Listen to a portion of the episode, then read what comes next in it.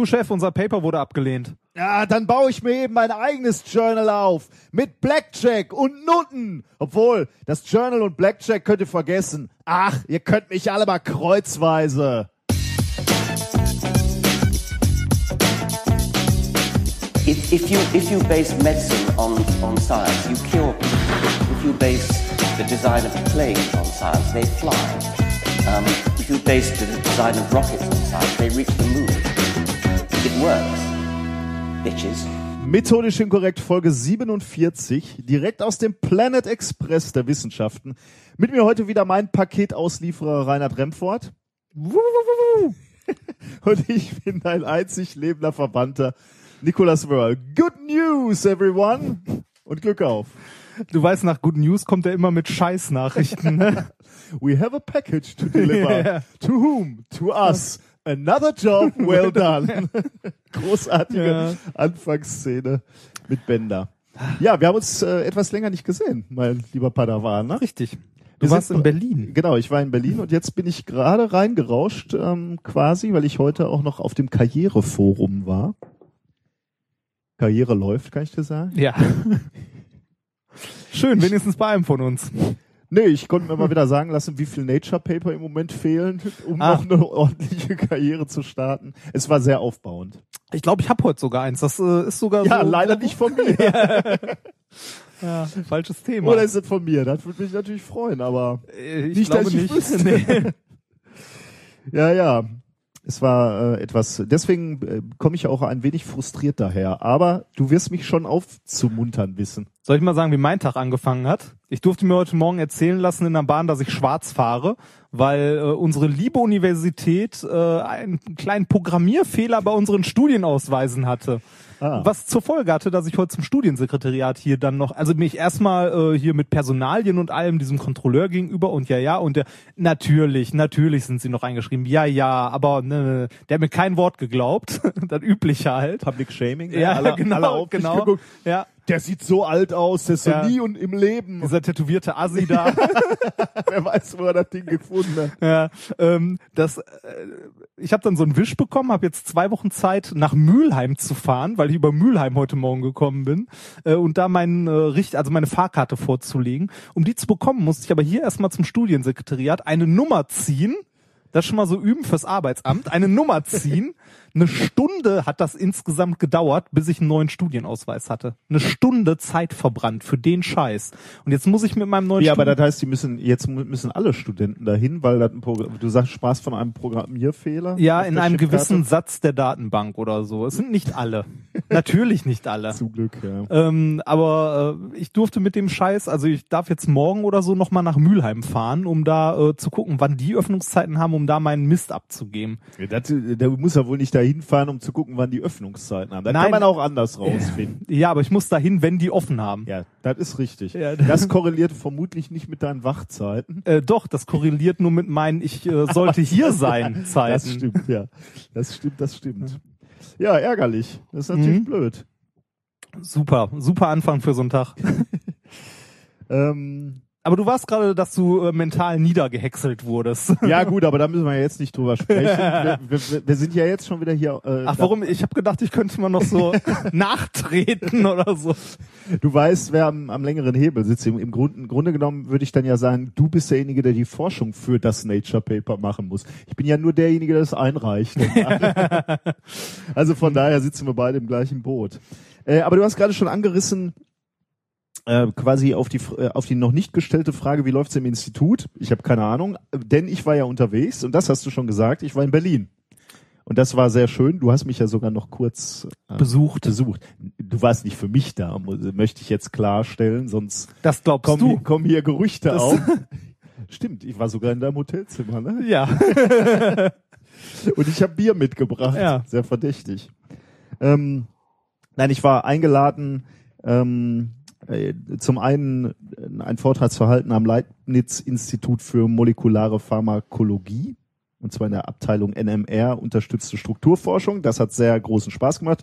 Ähm, das war, da war die Idee, äh, einen neuen, ja, äh, gem- gemeinsame Arbeit zu initiieren, also ein erstes Treffen, um mal zu gucken, wo, wo Gemeinsamkeiten liegen.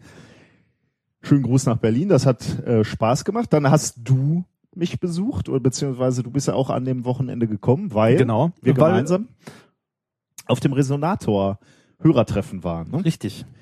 Ähm, das Ich bin war durch einen glücklichen Zufall auch in Berlin gelandet und äh, an dem Abend dann auch noch da vorbeigekommen. Na gut, der glückliche Zufall war, du hast dich einfach ins Auto von Freunden gesetzt, die eh nach Berlin wollten. Ja, richtig. Glücklicher Zufall. Saß du hinten im Kofferraum oder hattest du dich offiziell angemeldet? Äh, nee, ich wurde eingeladen quasi. Die haben gesagt, willst du nicht mit uns zusammenfahren? Allein ist so langweilig. Mein Gott. Muss Ja, das es gibt für Leute, die sind verzweifelt, ne? Äh, ja, aber äh, das Hörertreffen war klasse. Das war super, ja. Zum War einen haben wir äh, äh, nette Leute getroffen, ähm, äh, teilweise auch äh, Hörer von uns quasi. Äh, das war sehr schön. Also vielen Dank an alle, die mal Hallo gesagt haben und ein Bier mit uns getrunken haben. Es war schön, Holgi mal zu treffen und Holgi zu sagen, danke für dein äh, Pluggen von uns bei, bei NSFW und äh, nee, bei Quatsch war gar nicht NSFW. Jung und naiv war das. Ja, da, ja, ja, aber auch äh, ähm, Dem bei- bei Realitätsabgleich. Brit- Richtig, genau. ja. Äh, da konnten wir uns bedanken.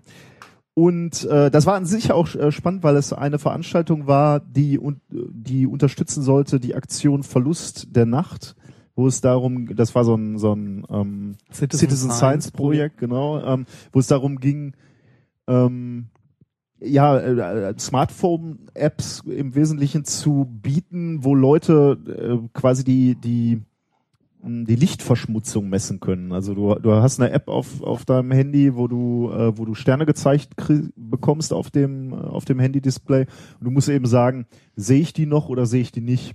Genau, also man kann das Handy so in den Himmel halten, Genau. wie diese Google Star Map Ja. und äh, sagt dann sagt einem das, da sollte jetzt der und der Stern sein, siehst du den oder er nicht. Und wenn ich das richtig verstanden habe, gibt's da wohl äh, offizielle Stellen für, die sagen, ja, heute ist eine Lichtverschmutzung von so und so äh, in Berlin. Aber die sind wohl recht ungenau und Mhm. nicht immer präzise. Deswegen war es interessant oder ist, ist es wohl auch in, einer- in einem Rahmen eines Forschungsprojektes, sich anzugucken, wie sieht es denn mit der Lichtverschmutzung wirklich aus? Es gibt ja sogar so äh, Nachtschutzgebiete quasi, wo extra verdunkelt wird. Ja, genau. Also äh, in, insgesamt interessant. Leider muss man dazu sagen, es war bewölkt an dem Tag. Ja, das und da war nicht so viel. und es mit. war scheiße kalt. ja, das, das ging. Also äh, mir, also ich habe am Schluss meine Füße nicht mehr gespürt.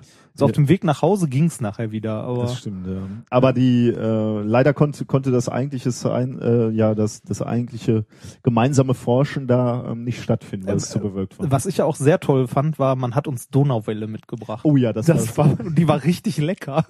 Bevor ich das vergesse, äh, Ah. unser Freund André Lampe hat uns schweres Wasser gesche sch- äh, geschenkt nach dem äh, nach der letzten äh, Sendung, wo wo du ja gesagt hast, du möchtest einen Setzkasten von Ja. äh, Möchte ich auch Boxgut. immer noch. Ja, beschrei das nicht so laut. Langsam traue ich den Leuten zu, dass hier demnächst ein Stück Uran ankommt.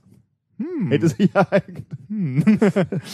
Ich, äh, André Lampe, äh, äh, äh, Science Slammer und Blogger ähm, zum Thema Mikroskope unbedingt auch mal äh, ihn lesen, gucken und was auch immer. Ja, das Ähm, äh, Blog, da sollte man auf jeden Fall mal reinlesen. Ich habe äh, erst noch jetzt noch nicht so lange da dran.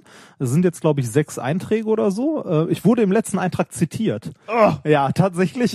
ähm, äh, das kriegt man noch hin, das so in einer Viertelstunde mal vom Ursprung aus äh, nachzulesen und dann äh, quasi vom Anfang insgesamt dabei gewesen zu sein. Es ist auch super interessant, was er schreibt.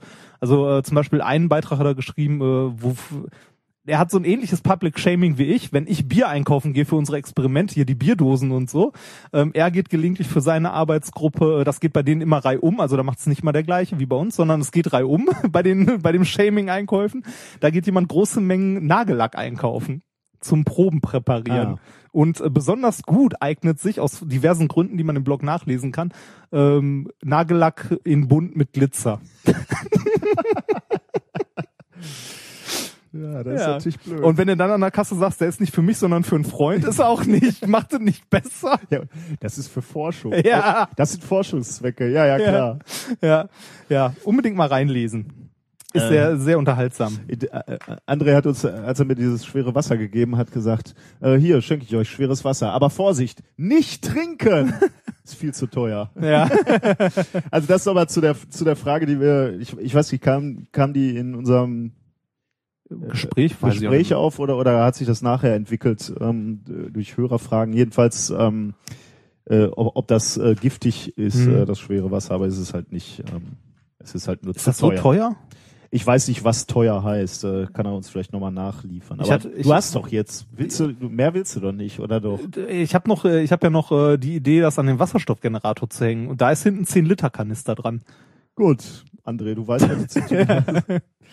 Dann, dann war ich natürlich noch aus einem anderen Grund in äh, Berlin. Ich war dort, weil da die Frühjahrstagung der Deutschen Physikalischen Tagung war.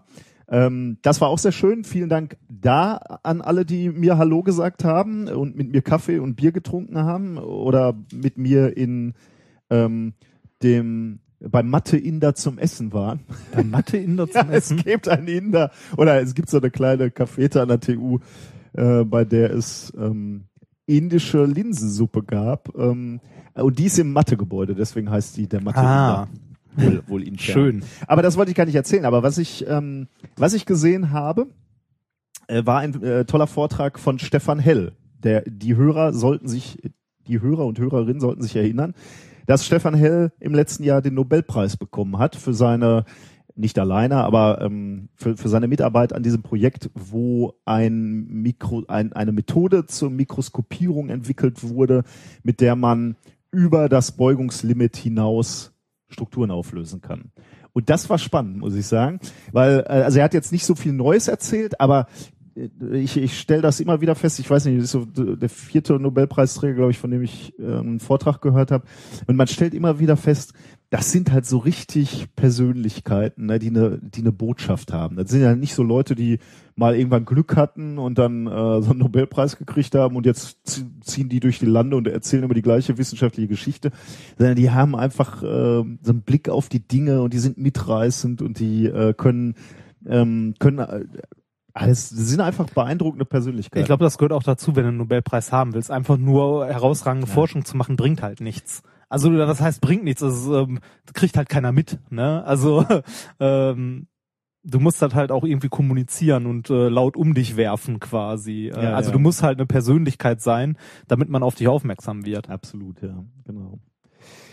Ja, das war, ähm, und dann war die Sonnenfinsternis noch, aber gut, Oh ja. die haben wir ja alle erlebt oder nicht erlebt. Ne? Ich, muss, ich muss sagen, wenn man mal so eine, so eine äh, volle gesehen hat, dann bleibt, bleiben die Erwartungen, oder, oder gut, ich habe auch nicht viel erwartet, ehrlich gesagt. So eine partielle ist immer so, ja, Oh, ich fand's nett. Ja? Also ich war äh, zu der Zeit ja gerade in Hamburg und äh, da waren es, glaube ich, 80 Prozent oder so. Also war okay. Und ich hatte äh, das unglaublich große Glück, dass äh, mein Zug gerade um die Zeit ging, also zurück, als die Sonnenfinsternis war. Und irgendwie Höhepunkt war ja zwischen halb und viertel vor oder so. Äh, elf oder zehn, weiß ich nicht mehr. Ähm, auf jeden Fall habe ich am Hauptbahnhof gesessen, auf meinen Zug gewartet, der halt äh, kommen sollte. Und dann saß so ein älterer Herr neben mir mit so einer Kamera um den Bauch geschnallt. Also so ein ja. so ein, weiß ich nicht, Mitte 60, ne? mit so einem Objektiv, was so einen halben Meter lang war. Also so ein Riesending davor mit. Aber es, nicht, um die Filtern. Gerüchte, die du im, im Netz gestreut hast, ähm, du hast ja Tobi Bayer schon als älteren Herrn. Äh, Ja, nein, Der war's nicht. Ne? nein, der war es nicht. Das war peinlich. Warum? Muss ich mich schon wieder für dich schämen. Ne? Warum? Ich habe noch, bevor Tobi Bayer geschrieben hat, was soll hier älterer Herr bedeuten, da habe ich schon gedacht, das war mal ungünstig formuliert. Ja, es war ein bisschen unschön. Also, naja. Ja, wobei, er hat zwei Kinder. Ja, und da, da bist du doch nicht automatisch alt. Hallo, du hast auch ein Kind. Ja, aber ich stehe voll im Sack. Ja, genau. Ähm, Okay. Auf, auf jeden Fall war, äh, saß äh, neben mir auf der Bank so ein etwas äh, älterer Herr, halt so etwas über 60, mit so einem riesigen Objektiv, guckte mich irgendwann an und meinte so, wollen Sie mal gucken? Oh. Das, also der war super Ja. nett und super, äh, also hat auch so, alle Leute, die irgendwie vorbeikamen, da war noch so ein Schaffner von der Bar, der meinte auch, kommen Sie mal, kommen Sie mal her und hat dann halt jedem die Kamera mal in die Hand gedrückt und dann konnte ich halt durch, wunderschön Cool, ja. durch die ganzen Filter und so, halt wirklich richtig schöne Bilder von der Sonnenfinsternis machen. Sehr schön. Das war toll. Was uns äh, im Grunde genommen schon zu der Frage ge ge äh, gebracht hat, hat, ähm, wie es hier gelaufen ist. Also ich oder ich möchte die Frage anders formulieren. Wie war dein Urlaub? Welcher Urlaub? ja, wenn ich nicht hier bin. Ich war hier. Ich, ich möchte den Hörern mal sagen, wie, wie meine Woche in Berlin war. Ich habe ungelogen drei E-Mails gekriegt, wo mich Leute angeschrieben haben und, und irgendwas hier wollten und mir gesagt haben, hallo Nikolas, ich wollte das und das vorbeibringen oder ich war bei dir an der Tür, aber es war sonst niemand, also du warst nicht da und auch sonst niemand in deiner Labor. Arbeitsgruppe. Drei Stück. Ich sitze in Berlin und werde so leicht unruhig. Ich war Montag bis Mittwoch jeden Tag Minimum acht Stunden hier. Kinder, hört euch an, wie schwer das Promovieren ist. Ja. Einen vollen Arbeitstag und zwar drei Tage. Bei einer halben Stelle. Komm jetzt, dann, du willst diese Geschichte nicht wirklich ernsthaft durchziehen, oder? Doch. Gen du stehst auf Ich den hab heute Schultern Urlaub und bin hier. Generation von äh, Doktoranden haben auf Ja, aber da muss sich ja mal gearbeitet. ändern. Da bist du der Erste. Ja, ne? hallo Ganz- hier. Märtyrer. Ich kündige jetzt an, er wird nicht promovieren. Mit der Einstellung. Gut, aber was hast du sonst gemacht? Ähm, möchtest du das wirklich hören, was so im Labor passiert ist? Ist es so schlimm? So live von dann, dann machen wir es lieber nicht live. Von Ich sag mal, ich sag mal so, ich habe mich äh, längere Zeit mit, also ich habe, nein, nein. was denn? Nee, ja, wenn du das Ich, schon so ich habe, ich habe äh, drei Tage sehr viel mit Bürokratie und Organisation verbracht. Ich habe mich nämlich äh, mit unserem Brandschutzbeauftragten länger beschäftigt, mit äh, Gasversorgung in unserem Labor, mit Finanzierungen von benötigtem Equipment, äh, mit Installation, wer das wann wie wo macht. Ich glaube, das. Du hast so grob eine Idee, worum es geht, oder? Ja, ja, leider. ja, das äh, Reden wir über ordentliche Wissenschaft, Ja. oder? ja. Reden wir über das, was wir heute vorbereitet haben. Ähm, oder wolltest du noch irgendwas? Äh, Hamburg hattest du schon durch, ne? So, ja, äh, in Hamburg war ich auch noch. Ich war äh, auf der Reeperbahn und habe auf der Reeperbahn äh,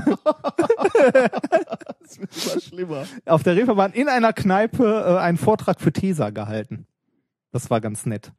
Ähm, und ich habe äh, PL-Messungen gemacht. Tesa macht, äh, macht Veranstaltungen auf der Reeperbahn. Ja. Darfst du das hier Für, erzählen? für, oder? für Studenten. Ach Gott. Nee, war, war äh, wirklich nett. Die haben so ein, äh, so ein, ja, wie soll man sagen, Recruiting-Tag und so gemacht und haben da Studenten eingeladen und Na gut. so weiter und so weiter. Ja, Gut. Kommen wir zur Forschung, oder? ja. Ähm, die Themen der heutigen Sendung äh, lauten wie folgt. Mein erstes Thema lautet Dominium Terrae, Der Herr der Erde. Die Herrschaft über die Erde. Die Herrschaft über die Erde. Mhm. Dominum. Ach stimmt, das andere wäre Dominus, ne? Ich, du, du bist da eher im Bilde als ich. Äh, ich habe ja nie wirklich Latein gelernt. Ich Du bist Ja, ja, du hast doch kleine Latinum. Ich habe ein oder? großes, Latinum, das heißt noch lange nicht, dass ich. Latein gelernt habe. Voll dabei. Ja. Was hattest du denn? Hattest du Französisch? Ich hatte Französisch. Kannst ja. du Französisch? Äh, da, das ist übrigens. Touché! Nee, nee, überhaupt nicht Touché. Das ist, das ist wirklich was, was ich äh, traurig finde. Ne? Ich habe Ja. ein paar Jahre Französisch gelernt und ähm, fahre ja auch noch gerne nach Frankreich. Ne? Und ich, ich merke dann immer, wie viel Wissen so passiv brach liegt. Ähm, ich würde das wahnsinnig gerne aktivieren, muss ich sagen. Also ich denke auch immer wieder darüber nach, da mal ein bisschen Zeit reinzustecken. Aber äh, erstens bin ich sprachlich nicht besonders begabt, muss ich dann immer feststellen. Oder liegt am Französischen. Ähm, ja, muss man mal gucken. Aber das würde ich eigentlich immer noch gerne nochmal. Äh, Also ma- mein, mein Wortschatz im Französischen beschränkt sich auf das, was ich bei der Tour de France gelernt habe. Hm. Contre la montre, gegen die Uhr, Zeitfahren. ähm, allez, allez, allez, was war hier la im, montagne. was ist mit Casino? Gibt's da nicht auch noch hier? Also rien ne va plus. ja. Nichts geht mehr, ja. ja. Stimmt, ja, da hast du auch. Ja, äh, ich gehörte an meiner Schule ja zum letzten Jahrgang, der äh, Pflicht, also Latein als Pflicht hatte. Aha. Katholisches Gymnasium. Ja. Schön Lateinpflicht. Und ich hätte, wenn ich. Warst der Letzte, der Lateinpflicht hatte? Ja. Bis zum Abitur, oder? Wie, Äh, ich dachte, an jedem Gymnasium ist Lateinpflicht. Nee, du hast, äh, du hast häufig, also bei dem Jahrgang nach mir kam, ähm, die hatten in der, ich glaube, achten Klasse oder so die Wahl zwischen Latein und Französisch. Oh. Und äh, ich gehörte zum letzten Jahrgang, der äh, in der, nee, ab der siebten hatte ich sogar Latein nehmen musste. Und ich hätte, wenn ich gewollt hätte, in der neunten noch Französisch zusätzlich nehmen können. Da ist deine Hand schön unten geblieben. Ja, ja. Nee, äh, ich habe es ja auch nicht so mit Sprachen gehabt und äh, also Lat Französisch hätte ich wenigstens gesagt, ist noch für irgendwas gut. Latein ist halt so, ne, Latein. Wenn ich mal irgendwo durch äh, durch irgendeine so alte Römerstadt oder so renne, durch Xanten oder so, dann kann ich sagen, ah, hier, ja, das ist äh, keine Ahnung. das, also Ja, ja. äh, nicht viel. Na gut. Vielleicht ich bekomme es eventuell auch noch mit, wenn Ärzte mich hinter meinem Rücken beleidigen. Das Passiert sowas? oh Gott. Gut, was ist dein erstes Thema? Ähm, mein erstes Thema äh, heißt äh, sehr einfach heute der tanzende Tropfen. Mein, unser drittes Thema heißt Eisriese mit heißem Kern. Hm. Äh, ja, Denkst du da auch an was zu essen? So? ja, an so, Ja, ne? so Langnese irgendwie oder so. Ne? Ja. Äh, und das äh, letzte wissenschaftliche Thema für heute ist ähm, Gummibär trifft T1000. Ah, okay. Schauen wir mal. Und drumherum haben wir noch ein bisschen was vorbereitet für diese Sendung. Ähm, Experimente, noch ein Ja. paar andere Themen, die wir so äh, dabei einstreuen. Ich, ich fürchte, es wird eine lange Sendung, weil Meinst du? ja, weil wir uns so lange nicht gesehen haben. Ich glaube, wir plaudern heute. Weißt du? Hm? Kennst das doch. Äh, wenn wir uns lange nicht gesehen haben, dann müssen wir wieder. Wenn da noch das Bier in Strömen fließt. Ja, damit fangen wir etwas später an. Hm, Ich, ja, äh, ich möchte an dieser Stelle auch noch festhalten, ich habe in Berlin ein neues Lieblingsbier Oh ja. gefunden. Äh, ich weiß nicht mehr, wie es hieß. Ich habe es fotografiert. Ja, aber Porter. was für eins? Land, Landhaus, Porter, irgendwas? Das schmeckt wie Tutgut Malz mit Alkohol. Das ist voll toll. das, de- dein Untergang könnte Ja, das ja, sein. das könnte tatsächlich mein Untergang Ich habe sein. da so manche Pulle von noch getrunken, nachdem du weg warst. Ja. Ich habe das jeden Abend. ja. Ja, es war schon gut. Das ist das ist echt gut, ne? Äh, und ich habe nachher noch diesen Verschnitt äh, gesehen davon. Äh, den Mit Kirsch und so, ne, ja. Aber habe ich nicht gekauft. ich glaube, das, ist, glaub das ich, nicht ohne alles ist, glaube ich, äh, Ja. ausreichend. Ausreichend. Ausreichend. Kommen wir zum ersten Thema des heutigen Tages. Äh, Dominium Terrae, die Herrschaft über die Erde. Ähm, Dominium Terrae, ne? heißt das Terra oder Terre? Terrae, ja. Ja. Ja. ähm, Wo, wobei ich glaube, da sind sich Lateinlehrer auch nicht mehr einig, weil äh, da kommt ja alle Jubeljahre mal, ja, ja, das wurde so betont. Und äh, ich hatte tatsächlich mal einen Lateinlehrer, der ähm, mit uns mehrere Stunden lang Betonung gemacht hat, wann welche Silbe wie wo betont wird. war, da war er Muttersprachler? Da- Ja, ja, das, ja, ja, das, äh, ja, entschuldige, wollte ich Nee, nicht kein, unterbrechen. kein Problem. Ähm, das ist übrigens ein Begriff, den du vielleicht noch, ähm, ja, ja, wahrscheinlich eher nicht, aber kennen könntest, da du ja äh, auch schwarze Schafe in deiner Familie hast, die Theologie studiert haben. Natürlich. Ähm, und das ist nämlich eigentlich ein theologischer Fachbegriff. Und ähm, Ist ja auch Latein. ja, und ähm, stammt natürlich ursprünglich aus dem Alten Testament ähm, und, und bezeichnet eben den Auftrag, den Gott uns gegeben hat, uns die Erde zum Untertan, zu Untertan machen. zu machen. Ja, genau. Deswegen habe ich das mal hier äh, einfließen lassen. Aber ja, Hm, nee, nee, das, in, in dieser Studie geht es natürlich nicht um Theologie. Theologie machen wir ja eher seltener. ja, wir sind ja eher so bei Wobei wir es nicht ausschließen würden. Aber Weiß Ähm. ich nicht, ich schon. ich bin da bin ich raus. Das, das überlasse ich anderen. ähm, worüber ich eigentlich sprechen möchte, ähm, ist das Anthropozän. Also ähm, eine eine äh, Geo, ja, wie würde man, eine geochronologische Epoche, ähm, und zwar eine, äh, eine spezielle, nämlich ähm, der Zeitabschnitt, wo der Mensch angefangen hat, ein wichtiger Einflussfaktor zu werden auf der Erde, und zwar für biologische, ähm, aber eben auch äh, geologische oder atmosphärische Prozesse. Also mit anderen Worten, seit wir ähm, ja das Aussehen oder die äh, ja das Aussehen der Erde formen, mitformen oder Mhm. oder wie sich wie sich die Erde darstellt.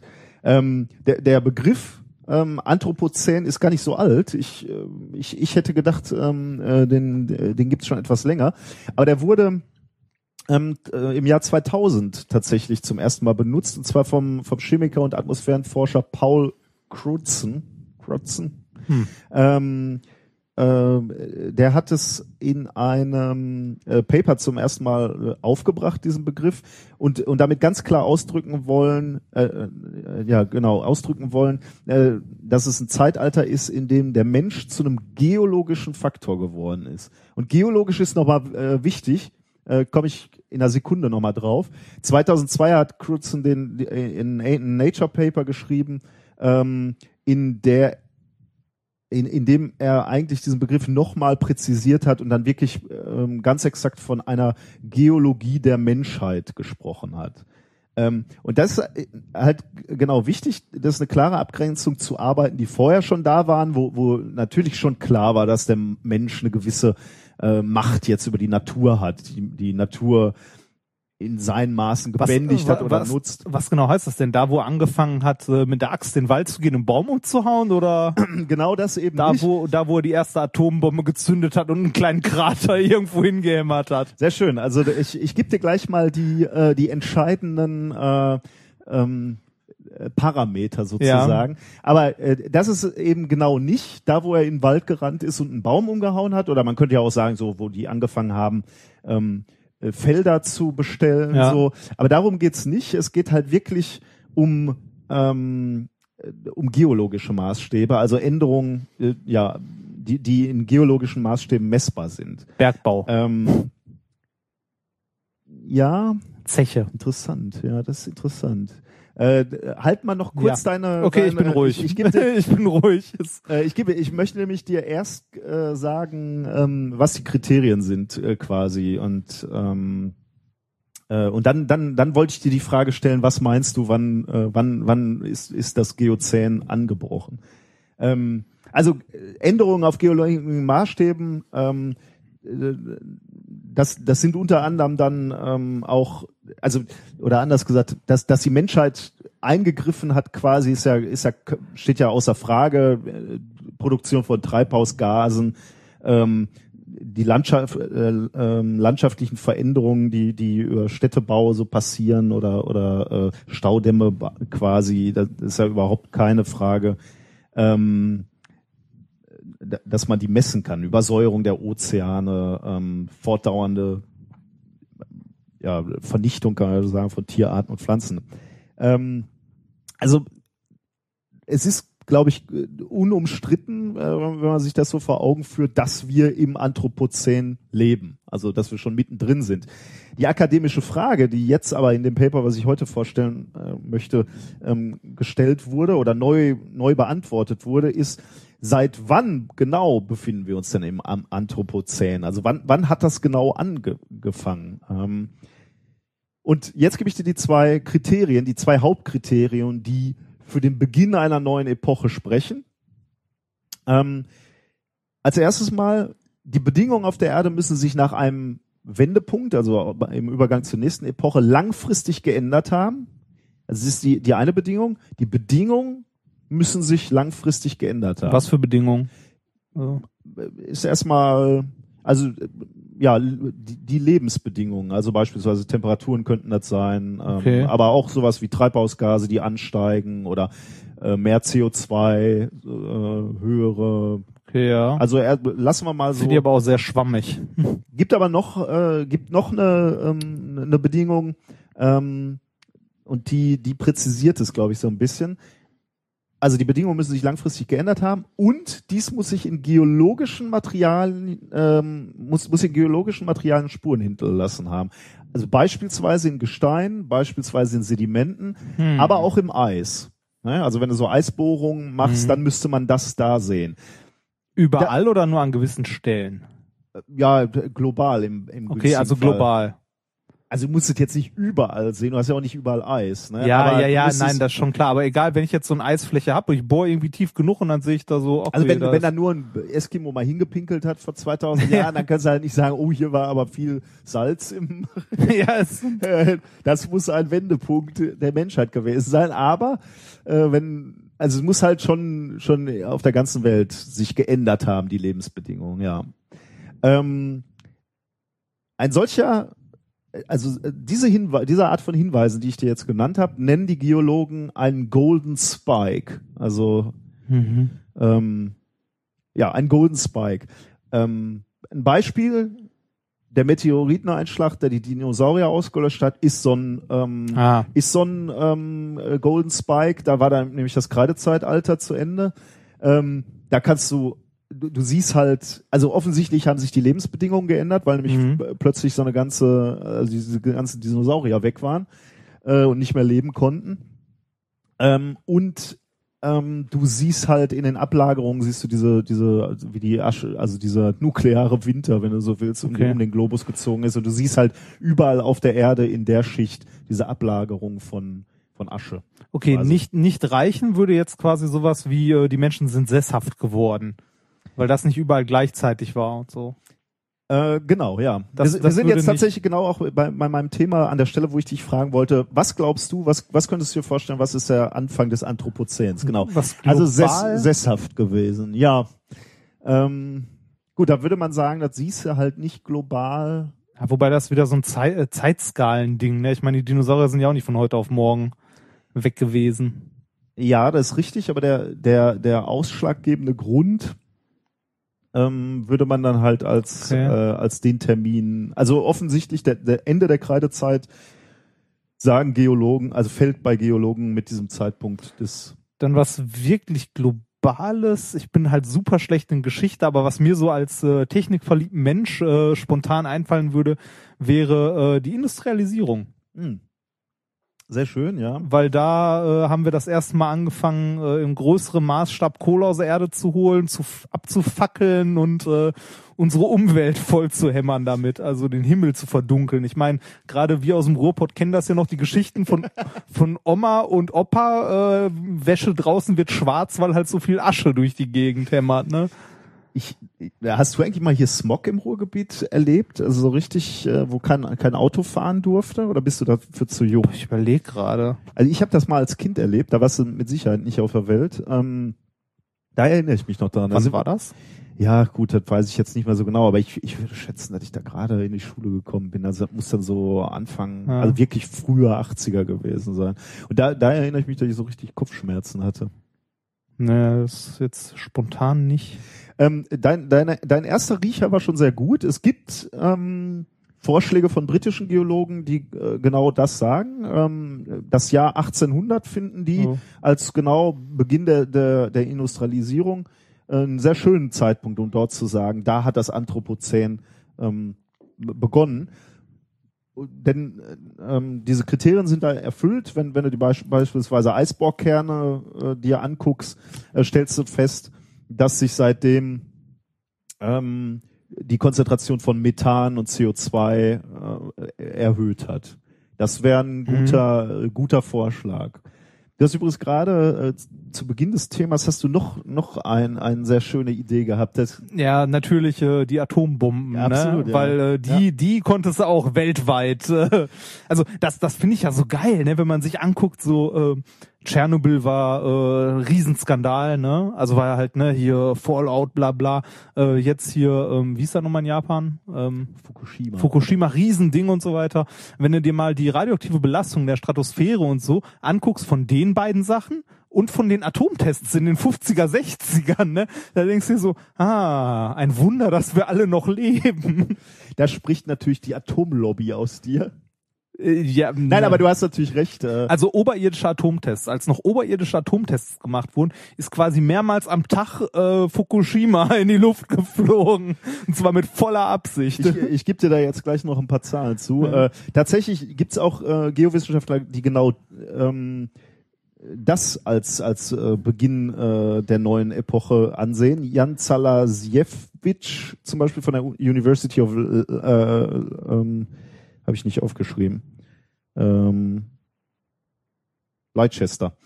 Ähm, der setzt den Termin äh, auf den 16. Juli 1945, weil da nämlich genau in Alamogordo in New Mexico die erste Kernwaffe, also aus Testzwecken gezündet wurde. Und ähm, War das da, der Trinity-Test oder war es die erste Wasserstoffpumpe? Ich weiß es nicht. weiß ich auch nicht. Na egal. Ja. Äh, und damit war das Atomzeitalter qua- quasi, äh, hatte damit begonnen. Und weil du das gerade angesprochen hast, bis 1988 ne, sind da praktisch alle zehn Tage hat ein weiterer Atomtest ab, Mhm. stattgefunden. Alle zehn Tage. Ja. Ähm, Und ab wann, also irgendwann haben die sich ja, haben die ja gemerkt, so ist nicht so pralle, wir sollten die mal unter die Erde verlegen. äh, das weiß ich jetzt auch nicht, wann da war. Also ich denke, äh, bis 88 waren keine oberirdischen, da waren natürlich auch die unterirdischen. Ja, ja. Aber trotzdem äh, kannst du, äh, kannst du, wenn du, wenn du, wenn, wenn du jetzt Bodenschichten dir anguckst, siehst du eben diesen radioaktiven Fallout, den es den aufgrund dieser äh, Tests gab, kannst du halt bis heute noch nachweisen in diesen Bodenschichten. Ähm, ähm, und deswegen können, wären diese, diese Ablagerungen eben äh, auch ein Hinweis äh, für das beginnende Anthropozän. Ähm, also auch wieder etwa eine, ähm, eine, eine, ähm, eine Idee von Ja. anderen äh, Wissenschaftlern. nochmal noch mal zu was die da an so an Massen in die Luft gejagt haben. Dazu gibt's ein schönes Video, das du bestimmt kennst, so eine Animation, äh, wo du so einen Zeitstrahl hast und dann so erster, zweiter Mhm. Ja. und dann halt äh, USA, UdSSR siehst, wo die ganzen Bomben hochgehen. Und da denkst du ja auch nur so Wahnsinn, Wahnsinn. Also, Ja, ja, das war schon eine komische Zeit eigentlich, ne, Ja. wenn man sich das so vor Augen führt. aber eine Goldgrube für Physiker.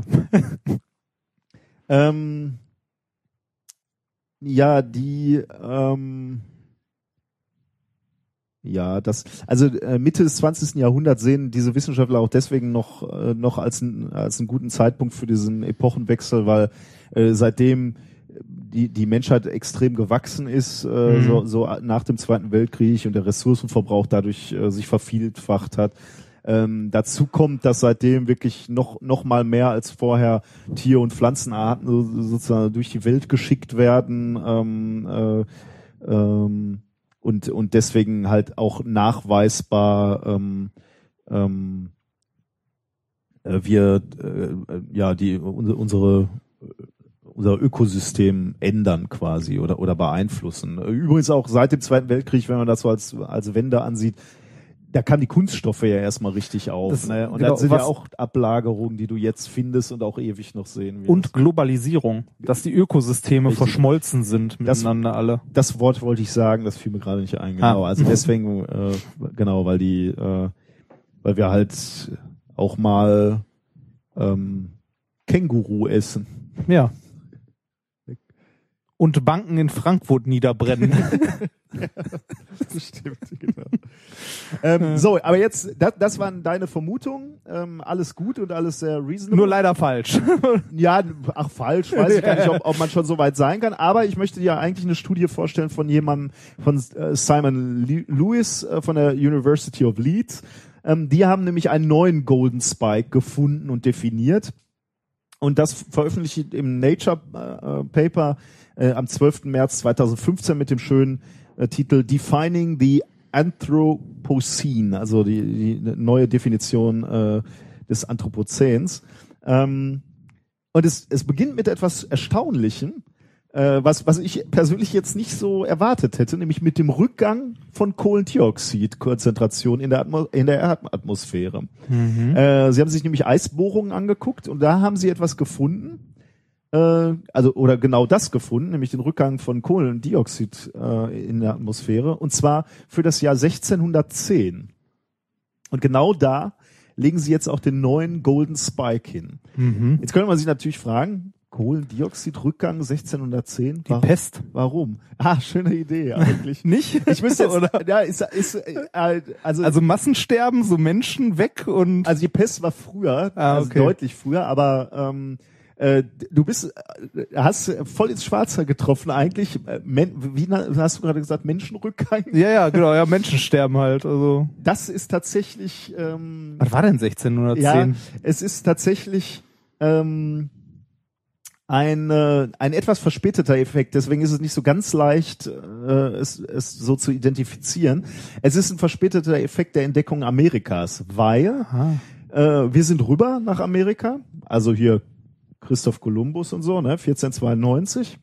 Ähm, dann, dann wurden, wurde so Mittel, also Nordamerika, Mittelamerika, Südamerika äh, äh, entdeckt und in Beschlag genommen.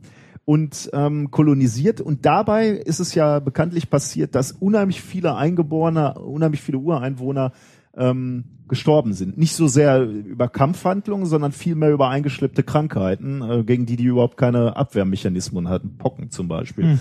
50 Millionen Menschen sind da gestorben. Das ist natürlich nicht wenig. Und wenn man bedenkt... Die Globalbevölkerung von damals dann wahrscheinlich eine Menge, ne? Erstens das. Und ähm, die Jungs, also diese 50 Millionen Ureinwohner, äh, haben waren also haben im Wesentlichen äh, Ackerbau betrieben äh, in diesen großen, ah. in diesen fruchtbaren Regionen ähm, des des Urwalds und nachdem die alle, ja man muss es sagen, ausgerottet waren, ähm, sind die diese Anbauflächen äh, für für die Landwirtschaft ähm, die sind brachgelegen und dann hat sich natürlich die die Vegetation der Urwald diese diese Landstriche diese riesigen Landstriche ah, zurückgeholt. Ah. und damit wurde natürlich wurden enorme Mengen Kohlendioxid wieder gebunden in den Pflanzen. Und äh, da nehmen die Wissenschaftler jetzt an, dass man da genau das sieht 1610 dass da so ein, so ein der, der Höhepunkt dieses Effektes war, dass also diese Vegetation wieder zugenommen hat ähm, und und eben diesen dieses CO2 äh, gebunden hat. Und deswegen, sagen die Forscher, erfüllt diese Jahreszahl alles, äh, was es für einen Golden Spike benötigt. Ähm, ja, wenn man so will, das zweite Kriterium hatten wir ja gerade auch, auch schon äh, gesprochen, äh, ist es zu langfristigen Veränderungen für den Menschen gekommen? Und da sagen die, die Wissenschaftler äh, ja, weil äh, weil es da, dann halt, da haben wir jetzt gerade schon äh, für eine spätere Zeit äh, von gesprochen, ähm, weil es da eigentlich damit anfing, dass man äh, Güter ausgetauscht hat zwischen Kontinenten, die eigentlich dafür nicht ähm, äh, was was sonst nicht möglich gewesen wäre ohne den äh, ohne den Menschen.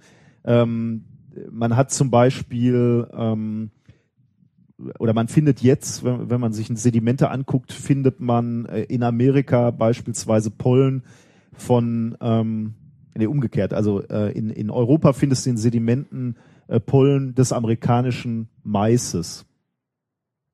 Ähm, und das hätte es halt nicht gefunden, wenn der Mensch nicht eingegriffen hm. hätte.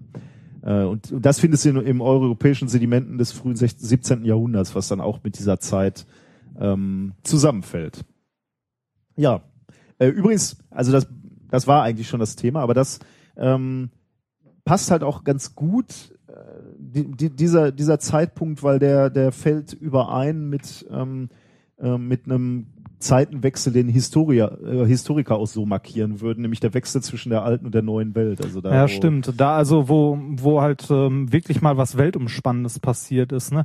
Wobei, wie, wie war zu der Zeit so der Handel mit dem äh, Osten? Also wenn man Indien das jetzt so aus so? europäischer Sicht sieht. Ja, ja, ja, der Oder hat ja, weit. der hat ja eigentlich einen Weg nach Indien gesucht, aber halt, ne?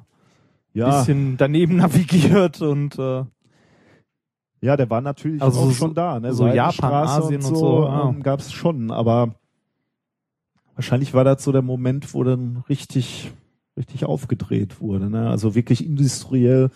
Äh, das war ja diese, dieser Dreieckshandel, ne? Irgendwie von äh, aus aus Afrika die Sklaven nach Amerika, von Amerika die Güter zurück nach Europa. Von, äh, und so ging es dann ging es dann weiter. Ich denke, da, da, äh, da wird dieses ganze dreckige Geschäft so ein bisschen Fahrt aufgenommen haben. Hm. Ähm, so wie heute mit Rohstoffen und billiger Arbeitskraft, ne? Äh, genau, ja. Ist ja immer noch, also hm, sehr ähnlich das Ganze. Ja, ich finde irgendwie. Äh, aber eine interessante Idee, also mal zu überlegen, so ab wann formt der Mensch die Erde? Ich ja, ja, ja, irgendwie. Ähm, Wann, wann nimmt so eine Erde, wann nimmt man global wahr, dass sich diese Seuche Mensch verbreitet ja. ne, und, und, und, und zu einem Faktor geworden ist? Und jetzt haben wir das Internet, jetzt geht das noch schneller. Jetzt können wir wirklich äh, jeden Mist verbreiten. Ja, ja, also ich meine, wie du gerade schon sagtest mit den Atombomben, man hat nur spätestens dann die, die Fähigkeit, das Ganze hier auch ähm, auszuknipsen. Ne? Ja. Dann, dann ist ja keine Frage mehr, dass wir ja, das, äh, das hört man halt immer so, aber man macht sich nicht bewusst, was das bedeutet. Wenn man dann nochmal geguckt hat, wie viele Atombomben die beiden Großmächte so zum Höhepunkt hatten, dann weiß man, ah, das ist nicht nur so ein Spruch, man konnte die Welt in die Luft jagen. Nein, nein, man konnte die Welt in die Luft jagen. Das ist. ja, ja. Mehrmals. Jeder, einzeln. Also. Ja. Ja, 1610. Vielleicht der Moment, wo wir anfingen, unseren Fingerabdruck auf die Erde zu drücken mit aller Macht. Übrigens auch der letzte Zeitpunkt, wo, äh, wo sich die Erde nochmal so kurz abgekühlt hat durch, durch, den, durch äh, diese, diese Bindung vom CO2. Danach ging es nur noch Becher auf. Mit der Temperatur. Mit der Temperatur. Ja, genau. Ja. genau. Ja, das war mein erstes Thema. Aber schönes, äh, schönes Thema. Interessant. Ähm, mein erstes Thema für heute habe ich äh, genannt äh, tanzender, Tro also tanzender Tropfen oder die tanzenden Tropfen. Und es geht ähm, um ein, auch um ein Nature Paper. ja. Wobei so im ersten Moment, wenn man das so hört, worum es geht, denkt man sich, was? Erschienen am 11.3. Ähm, von äh, diversen Leuten mit komischen Namen, äh, von der Stanford University. Hm. Okay. Ähm, Titel des Ganzes heißt, äh, also ist äh, Vapor Mediated Sensing and Motility in Two-Component Droplets. Es geht um Folgendes. Es äh, war einmal ein junger Doktorand, der äh, in einem Labor äh, Objektträger in der Hand hatte, ähm, verschiedene Flüssigkeiten da drauf äh, gepackt hat, also so beim Probenpräparieren, ähm, unter anderem verschiedene Farbstoffe und äh, gemerkt hat, als er die liegen gelassen hat, die Tropfen bewegen sich. Ah, ich glaube, ich habe ein Video gesehen. Ja, aber ja, das, das kann sein. Das wollte ich dir auch eigentlich zeigen, aber ich habe vergessen, dass, also ich habe in meinen Notizen noch stehen Video zeigen, aber ich habe es vergessen, in die Shownotes zu packen. Ist aber auch nicht so wichtig. Es ist nicht. Äh, du kannst es ja nachspielen. ja, ja. Es, äh, das werde ich tun. Oh Gott. Und zwar geht's darum. Ähm, er hat, äh, also die haben äh, gesehen, dass äh, so Tropfen auf Objektträgern ähm, sich komisch verhalten, also fast wie lebendige Wesen, äh, hat einer der Autoren in einem Interview gesagt. Und zwar, ähm, wenn man die im Zeitraffer aufnimmt, fangen die Tropfen an, durch die Gegend zu wandern. Und wenn man die noch unterschiedlich einfärbt, kann man die sehr schön verfolgen. Ähm, und die haben das gemacht. Die haben verschiedene, ähm, verschiedene, also die haben Wasser genommen und Lebensmittelfarbe und ähm, haben dann äh, verschiedene Tropfen auf so einen Objektträger gepackt in unterschiedlichen Farben, also eine Farbe immer entsprechend für eine Konzentration Ah, an, okay. Mhm. also jetzt nicht, dass die Farbe gibt nicht den Ausschlag, sondern die Konzentration und haben dann mal geguckt, was passiert mit den Tropfen. Also ähm, werden die an, also ziehen die sich an, ähm, verbinden die sich, verbinden die sich nicht, stoßen die sich ab und haben dann äh, in dieser Studie noch herausgefunden, ähm, warum das Ganze so ist. Ah, und das wirst du uns Der, der, erklären. genau, das werde ich Und erklären. auch, was, was es mit dieser Konzentration auf sich hat. Ähm, Genau. Oder, Also die, ja, ja, genau. Das, äh, die haben halt festgestellt, dass jetzt so gleichfarbige mit gleicher Konzentration, so die verbinden sich halt und welche mit gro also mit unterschiedlicher Konzentration stoßen sich richtig ab. Dazu gibt's auch ein paar schöne Bilder in dem Paper. Es ist leider closed. ist halt Nature, ne? Ähm, aber es gibt da ja Mittel und Wege. Ähm, in äh, Lebensmittelfarbe ist äh, ein Molekül enthalten, das nennt sich äh, Propylenglykol. okay. Ähm, und äh, also insgesamt ist in der Lebensmittelfarbe Propylenglykol und Wasser. Das sind also die äh, Hauptbestandteile von dem äh, von der Lebensmittelfarbe. Und ähm, äh, jetzt muss ich mal kurz gucken. Ich habe mir irgendwo hier hingeschrieben Einschub. Da. Ähm, dieses ähm, äh, dieses ich kann ja ich kann Propyl ich kann das nicht sagen ohne es abzulesen. Das ist voll schlimm. Ähm, dieses Propylenglykol äh, und Wasser an sich wenn man das auf so eine äh, Fläche tropft ist das äh, wie wir es ja auch kennen wir machen ja auch Plasmamandelung von Oberflächen ähm, entweder ist die Oberfläche hydrophob oder hydrophil. Das heißt es bildet sich entweder ein Tropfen der ganz flach da drauf liegt oder einer der wie so eine wie auf so einem Lotusblatt liegt. Das hat halt mit der Oberflächenenergie zu tun der Oberfläche. Und äh, die haben das dann mal äh, ausprobiert mit nur den beiden Bestandteilen, also nur Propylenglykol und nur Wasser Okay. und haben halt gesehen, ähm, dass das halt die äh, Oberfläche halt ähm, benetzt, je nach Oberflächenenergie. Beide. oder? Genau. Also bei beide äh, halt entweder je nachdem wie die Oberflächenenergie ist, wird's halt benetzt oder es liegt halt wie so eine Kugel drauf. Und dann haben sie festgestellt, dass wenn sie das Gemisch von beiden ähm, machen, dann äh, können sie je nach Mischungsverhältnis unabhängig, ähm, also relativ unabhängig von der Oberflächenenergie, durch die ähm, Konzentration von diesem Propylenglykol in dem Wasser verschiedene Kontaktwinkel einstellen. Aha. Was äh, schon beeindruckend ist. Und äh, das ist ähm, das ist was, was man mit diesem mit diesem einfachen Modell der Oberflächenenergie jetzt nicht erklären kann, weil äh, spielt halt anscheinend noch irgendwas anderes eine Rolle. Also wenn man einen Zwei-Komponenten-Tropfen hat, der aus zwei verschiedenen Sachen besteht, ähm, dann spielt mehr als nur die Oberflächenenergie eine Rolle beim Benetzungswinkel. Und äh, außerdem haben sie dann noch festgestellt, als sie sich so ihren Objektträger angeguckt haben, dass Gegenatmen den Kontaktwinkel ändert. Leicht. Gegenatmen. Genau. Ähm, Äh, und der Grund ist Temperaturänderung? nee, Oder? Luftfeuchte. Aha, Also die. Änderung ja. der Luftfeuchte in der Umgebung. Und äh, weil sie das rausgefunden haben, haben sie gesagt, okay, das gucken wir uns mal genauer an. Und haben sie dann verschiedene äh, Tropfen ähm, sich angeguckt und ähm, mit verschiedenen Mischungsverhältnissen und haben dann rausgefunden, warum sich Tropfen aufeinander zubewegen oder wie sie sich aufeinander zubewegen. Und äh, da ich das Video verballert habe, habe ich aber ähm, etwas anderes mitgebracht. Ein Experiment? Ja, und zwar ein kleines Experiment. Ähm, Du machst, du, wir, wir spielen ein Nature äh, ja, ein Paper bisschen, nach? ein bisschen. Oh, Ja, es wird, es wird mit hoher Wahrscheinlichkeit nicht funktionieren, aber es ist egal, es ist ein Versuch wert. Du hast es nicht geprobt. Natürlich nicht. Ja, doch, ich habe so grob ausprobiert, aber nicht so wirklich. Und da hat's nicht funktioniert. Ähm, ja, das ist auch so äh, in den Methods von dem Paper, also wie die das gemacht haben, stehen halt mehrere Sachen drin. Die haben ihre, ähm, also ihre Oberflächen, diese kleinen Glasträger, äh, auf verschiedene Weisen behandelt. Zum Beispiel, also eine äh, Vorbereitungsart war, die äh, tatsächlich mit dem Plasma zu reinigen. Hätten wir prinzipiell auch machen können, aber ich will ja für sowas nicht meine Anlage entfremden. Hätte ich natürlich tun können, aber wollte ich nicht. Ähm, ähm, ich wusste, ja, das Problem ist ja auch so eine Oberflächenbehandlung mit Benetzungswinkel, das hält ja nicht unendlich lange. Und äh, da ich nicht wusste, wann du heute kommst, ähm, nein. Äh, die haben aber Ausreden, ja, ja, Ausreden. nein, Moment, Moment, Ja, Moment. ja, ist ja wir, wir gut. können das ja live hier machen, äh, weil die haben in ihrem Paper nämlich noch ein paar andere Methoden, äh, wie die ihre Oberflächen behandelt haben. Nicht nur mit dem Plasma gereinigt, sondern, was ich sehr sympathisch finde, ähm, behandelt mit einem Bunsenbrenner. So als Alternative zur Plasmabehandlung.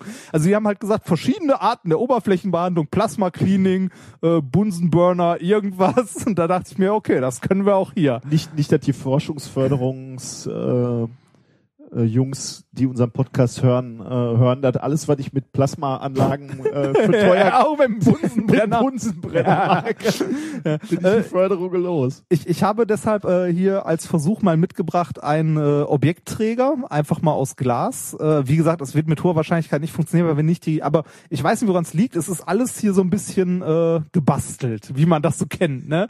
Äh, also einen Bunsenbrenner konnte ich original nachempfinden. Äh, mit In einer- meinem Büro. Ja, und ja, mein Gott. Damit werde ich jetzt äh, Oh diese, mein Gott. diese Oberfläche Oh mal ein Gott. bisschen behandeln.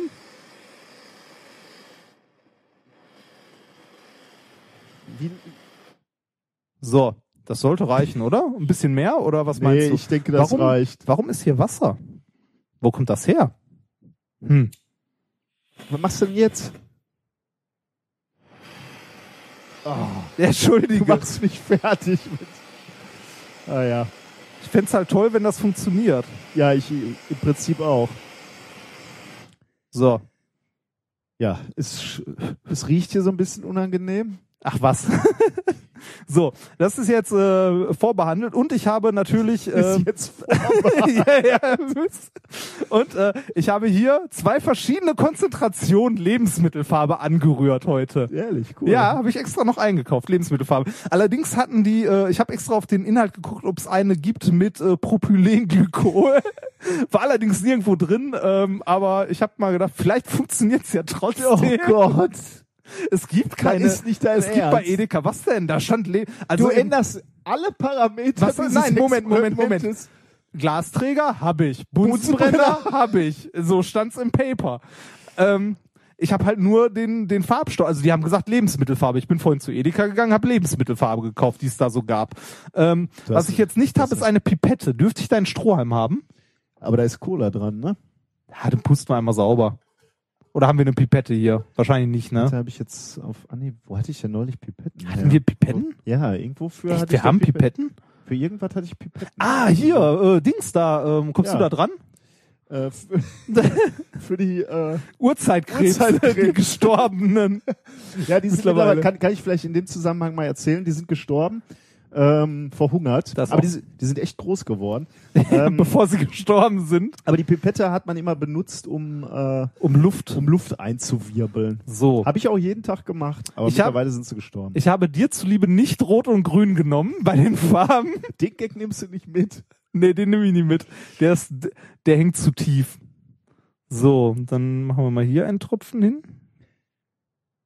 Wenn das nicht klappt, äh, Ja. schreiben wir an Nature und sagen, wir wollen, dass das Paper zurückgezogen Ja, wird. genau. Der nächste Skandal. Ja, wir, jetzt werden wir proaktiv im, im Zurückziehen lassen Ich glaub- von Papern. Ich glaube, man muss da auch tatsächlich ein paar mehr Tropfen. Also im Moment, jetzt, jetzt nimmst du alles äh, Grüne oder was ist das für eine Farbe? Ja, das ist grün. Ähm, und die sind alle relativ, Grün ist das mit der niedrigen Konzentration. Nice. Schon mal, also von der. also ja, die legen sich hier sehr flach auf den Objektträger. ja, das ist natürlich für, für dafür, Dein dass sie, dafür, dass sie rollen sollen, nicht so dolle. Aber ähm, das scheitert schon im Ansatz, ne? ja, wahrscheinlich. Aber ich, es war einfach zu schön, um es nicht zu machen. Ähm, so, dann legen wir Ja. noch hier und da. Die, legen, die blauen legen sich noch flacher daneben, Nein. verlaufen jetzt schon. Ach, Okay. ja. Ähm. Warten wir mal im Zeitraffer ab, ob noch was passiert. Ich erzähle in der Zeit, was passieren sollte. Gut, dass ich heute auch das Experiment der Woche geplant habe. so wie le Wobei letzte Woche, das war gut, oder? Ja, was, war, ja. was war denn letzte Mal? Ähm, Äh, jetzt vergessen. Aber ich auch. Aber es war gut. ähm, naja, ja, auf jeden Fall ähm, sollten diese Tropfen, wenn diese Oberfläche jetzt ausreichend hydrophob wäre, sollten die sich äh, halt ähm, aufeinander zubewegen. Wir verlinken da auch noch ein schönes Zeitraffer-Video von, von diesem Paper, wo man das sehen kann. Und die Frage, die man sich stellen könnte, ist natürlich, äh, warum? Also was passiert? Warum bewegen sich diese Tropfen überhaupt? Und wenn die sich bewegen, warum bewegen die sich auch aufeinander zu? Also warum ziehen die sich an? Ich meine, woher weiß der eine Tropfen, dass da noch ein Tropfen ist?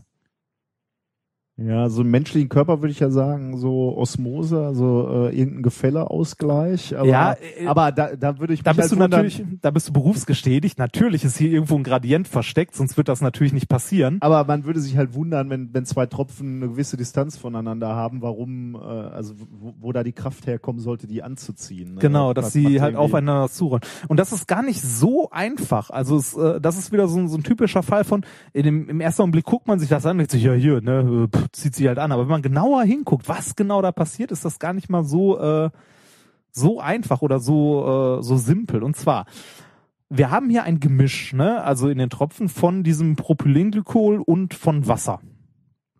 Ähm, jetzt passiert Folgendes. Am Rand des Tropfens ist das Verhältnis von Volumen zur Oberfläche relativ groß im Gegensatz zu in der Mitte des Tropfens. Also von Äh, dem, was drunter ist. Also am Rand ist der ja dünn, der Tropfen. Ja. Das heißt, da äh, verdampft. Also, das, mhm. da verdampft das relativ gut Mhm. und viel. Ähm, das äh, führt dazu, ähm, dass das Wasser am Rand als erstes verdampft, weil der Dampfdruck des Wassers größer ist als der vom Propylenglykol. Der bleibt dann zurück. Genau, ne? der bleibt zurück. Jetzt haben wir Das- ein Konzentrationsgefälle. Richtig, im Tropfen. Im Das heißt, Tropfen unten selbst, am ja. Rand haben wir Propylenglykol und oben relativ viel Wasser. Mhm. Das Wasser hat nicht nur ähm, eine äh, höhere Verdunstungsrate, also einen Dampfdruck, sondern auch eine höhere Oberflächenspannung. Ah. Mhm. Was dazu führt, dass äh, das ähm, dominierende Wasser im oberen Teil sich zusammenzieht, also die Oberfläche, und damit den Tropfen zusammenzieht.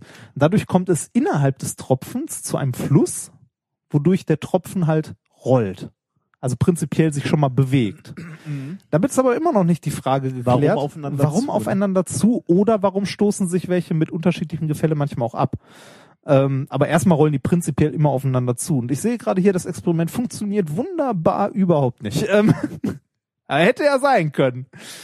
Ich, hallo, ich bin extra noch losgegangen einkaufen. Naja.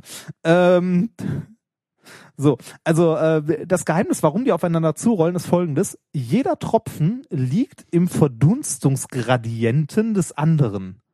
So, um das jetzt zu erklären, ähm, äh, jeder, wenn ich einen einzelnen Tropfen habe, ne, auf diesem Objektträger, der Ja. sagen wir in der Mitte liegt, und Ja. ich guck mir ähm, die Luftfeuchtigkeit gemappt, also betrachtet über den Projektträger an, dann ist die Über, Luftfeuchtigkeit über den gesamten Objekt. Genau, über den gesamten Objektträger. Dann Ja. ist die Luftfeuchtigkeit natürlich da, wo der Tropfen ist, Höher. direkt drüber, höher als am Rand weil des Objektträgers. Genau. Okay, ja. So, das ist jetzt also das Extrem, ne? Aber genauso habe ich das, wenn ich mehrere da drauf habe. Dann habe ich immer, Mehrere Spots, wo mehr.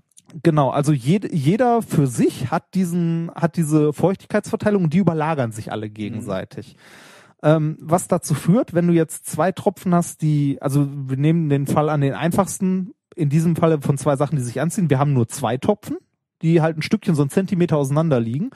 Dann führt das dazu, dass zwischen den Tropfen, also in der Verbindungslinie dazwischen, tendenziell eine höhere Luftfeuchtigkeit Ah. ist als äh, an den Rändern, also als außen, weil sich Weil die, zwei sich überlagern. Genau, weil die zwei sich überlagern.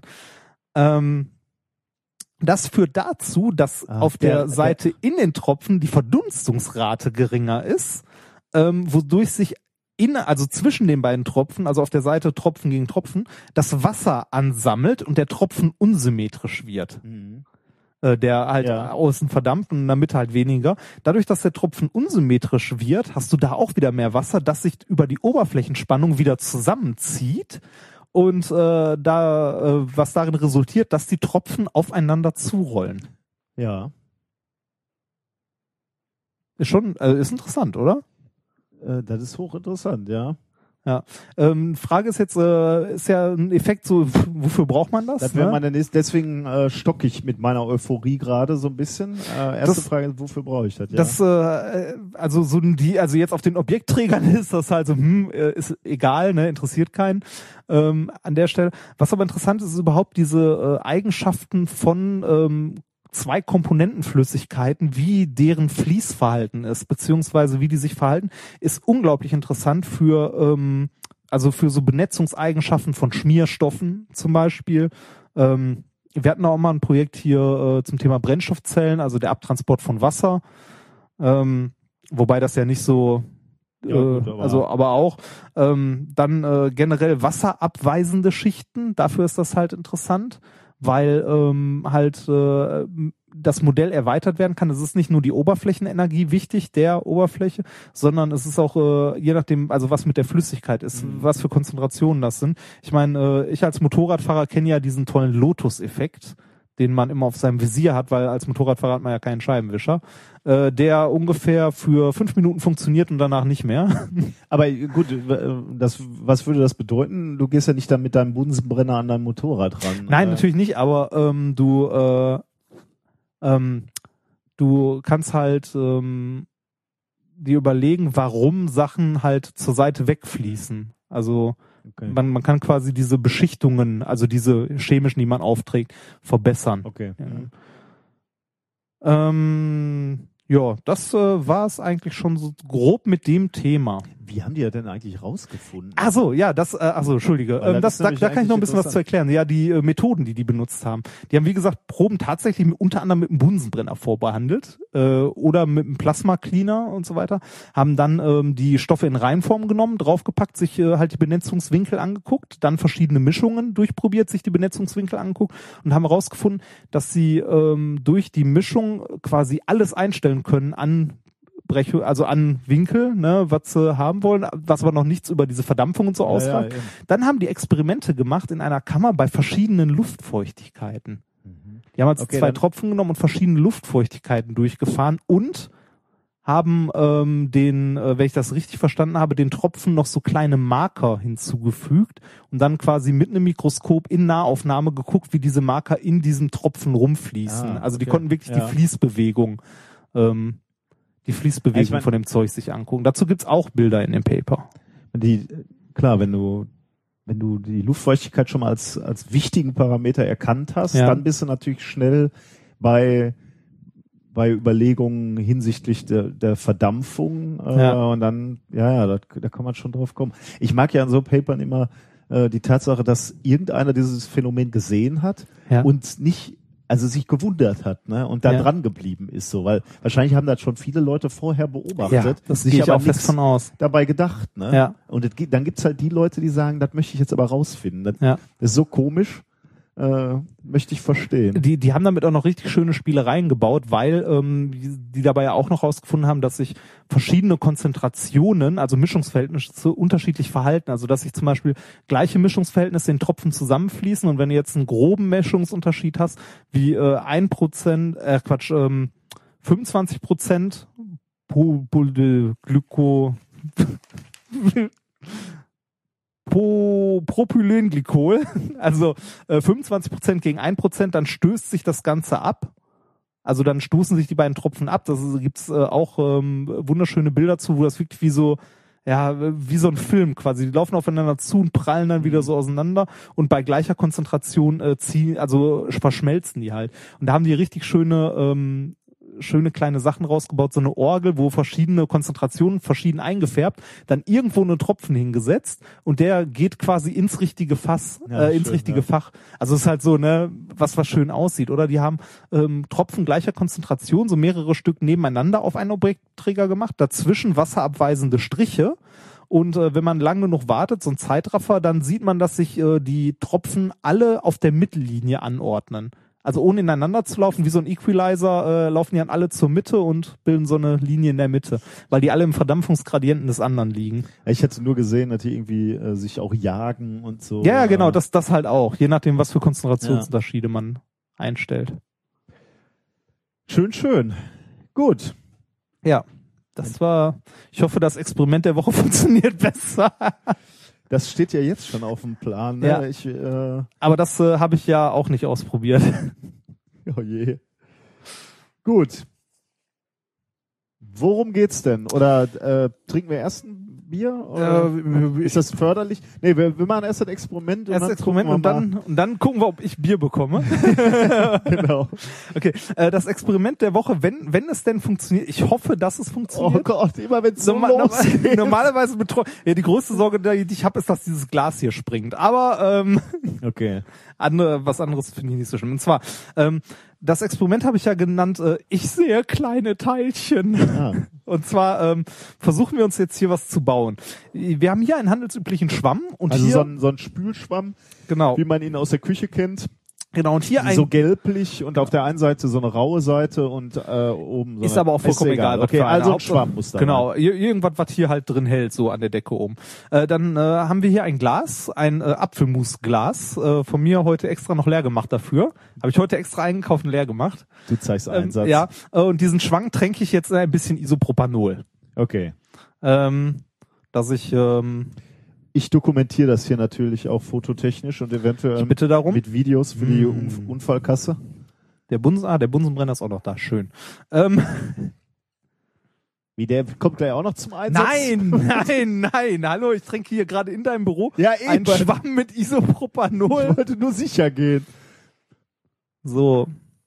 Ich weiß nicht, wie viel Isopropanol da rein muss. Ich weiß aber auch nicht, wie viel Isopropanol in diesen Schwamm reingeht. Also. Ich denke mal, das reicht eigentlich schon. Es muss ja nur. Du könntest ja mal über das Konzept des Vorbereitens, Ach. also des Ausprobierens nachdenken. Wo bleibt da der Kitzel? Für mich ist das immer nur so eine leidende Ernüchterung. So. Dieser leicht nach Alkohol äh, ähm, riechende Schwamm. Ich sollte jetzt in Zukunft nicht mit Feuer Ja, hantieren. bitte. Ja, ja. Dieser leicht in Alkohol getränkte Schwamm wandert jetzt in das Glas, so an die Decke oben und wird da Also eigentlich eher an den Boden, ne? Ja, ja, genau, wird da, wird da festgeklemmt. So. so Okay. dieses Glas verschließe ich jetzt mit äh, dem Deckel wieder. Ja. Ähm, da habe ich ein bisschen schwarzes äh, Gaffertape unten drauf geklebt, weil ähm, ich den nicht schwarz anmalen konnte, weil der Edding irgendwie nicht äh, das nicht gedeckt hat. So. Ähm, so, äh, eigentlich ist damit unser Versuchsaufbau eigentlich schon fast fertig. Okay. Jetzt müssen wir ein bisschen warten, weil hier in diesem Glas äh, haben wir jetzt ein ähm, Alkohol-Luft-Gemisch, das wir von unserer Ethanolrakete noch sehr gut kennen. Ähm, das ist relativ homogen, ne? also jetzt verdampft halt hier der Alkohol wie sonst was, relativ schnell wahrscheinlich und äh, wir haben hier irgendwann eine gesättigte Lösung drin, also nee, ein gesättigtes Dampfgebilde gezeugt. So, ja. Ähm, Was wir jetzt äh, machen, ist folgendes. Wir kühlen diesen Deckel hier runter. Und zwar, eigentlich macht man das mit Trockeneis. Wir haben aber leider keins. Was wir aber haben in großen Mengen ist flüssiger Stickstoff. Und deshalb machen wir das mit flüssigem Stickstoff. Ähm, ob jetzt minus 80 Grad oder minus 200, ist hoffentlich auch egal. Ähm, grob. Also es ist egal. Für das Experiment an sich ist es egal. Ich hoffe nur, dass das Glas das überlebt. Ähm, damit das Glas äh, nicht so weit im flüssigen Stickstoff steht, sondern nur der Deckel, habe ich mache hier unten mal einen Magneten dran. Der hat auch noch einen anderen Effekt für das Experiment an sich. Und äh, jetzt äh, nehme ich mal ähm, diesen kleinen Styropordeckel hier, stelle das Glas da rein und äh, schütte ein bisschen flüssigen Stickstoff drumherum, auf das der Deckel abkühle. Natürlich trage ich dabei äh, eine komplette Sicherheitsausrüstung, wie es Vorschrift ist, wenn man im Ja. Büro mit flüssigem Stickstoff hantiert. Das dokumentiere Ja. ich äh, natürlich selbstverständlich. Ich bitte auch. darum, Herr Sicherheitsbeauftragter. Das dokumentiere ich. So, ähm, Also don't, don't try this at home. Ähm, ja, das definitiv nicht. aber ich habe gute Hoffnung, dass ihr auch keinen Zugang an Zu flüssigem Stickstoff habt. Stickstoff habt. Na, ich fürchte, das ist noch nicht genug. Also ich, äh, ich weiß nicht, ob du, wahrscheinlich hast du das gerade schon äh, ordentlich erwähnt, aber ich, es trotzdem nochmal. Ähm, du hast jetzt das Glas, also den Deckel draufgeschraubt und jetzt umgekehrt äh, hingestellt, also auf den, auf den Deckel, auf den Aluminiumdeckel. Ja. Ähm, So, und jetzt kühlt er runter. Der Schwamm klebt jetzt quasi auf der ähm, äh, auf an der Decke dieses Glases. Ja. Ähm, ja, und Ich habe ein bisschen Angst, weil ich es knacken höre. oh, ehrlich. Das könnte, ja, das könnte auch der Magnet sein, der da drunter hängt. Das Schöne ist, um zu sehen, wofür das Ganze gut ist, musst du gleich nah dran. Ja, und der Deckel ist nicht ganz dicht. Er zieht da Luft rein oder was ja, es da? sieht aus, als ob da Stickstoff reingeht. Ist aber nicht schlimm, ich habe noch ein Glas dabei. Ein anderes mit einem anderen Deckel, weil als ich dieses Glas öffnete, ist mir aufgefallen, es hat einen komischen Deckel. Okay. Ähm, ich glaube, ich nehme es mal raus und nehme mal das andere Glas. Ich bin etwas angespannt hier. Warum? Ja, einfach nur so. Gucken wir mal. Ja, hier ist Stickstoff reingezogen, das ist nicht so schön. Ich nehme mal das, ich hole mal das andere Glas. stell mal kurz. das Glas woanders hin, kurz. Also so, dass es nicht. Ähm ich werde derweil äh, schon mal ein wenig Musik machen, oder? Könnte ich doch eigentlich schon mal machen, oder? Ähm, bi- bis Reinhard wieder da ist und das äh, Experiment vorbereitet hat, ähm, hören wir Musik. Und zwar ähm, ein Song, der eigentlich ganz gut zu meinem zweiten Thema passt, ähm, was ihr natürlich noch nicht kennt, aber da hören wir gleich mal rein ähm, äh, in das Thema. Und jetzt kommt zunächst einmal Musik. Der der Solar, äh, wie, wie sagt man das, ähm, Solar System, ähm, äh, ich finde das deutsche Wort gerade nicht. Sonnensystem, das Sonnen, der Sonnensystem-Song. Viel Spaß damit.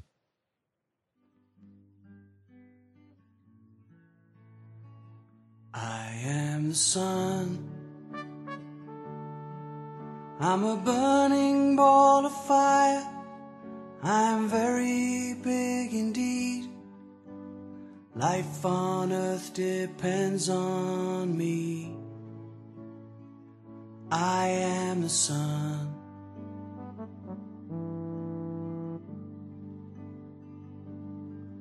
I am Mercury. I'm the closest planet to the sun. I'm a ball of iron. I have no moon.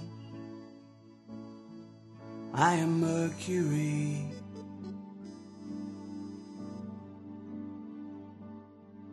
I am Venus. I'm the same size as the earth but I spin the other way and much more slowly. I have no water. I am Venus.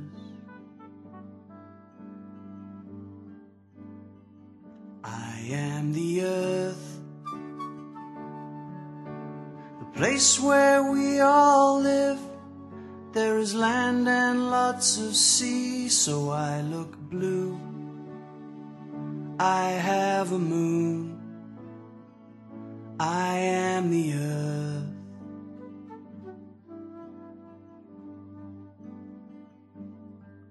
I am Mars. I'm a rocky red planet. My mountains are the highest in our solar system. I have two moons. I am Mars.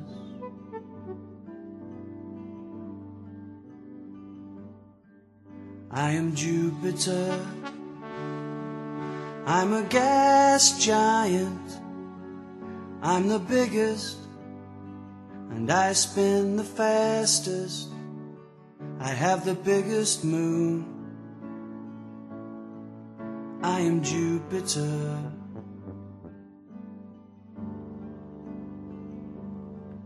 I am Saturn. I'm a gas giant. My rings are made of ice. Titan is my biggest moon. I am Saturn.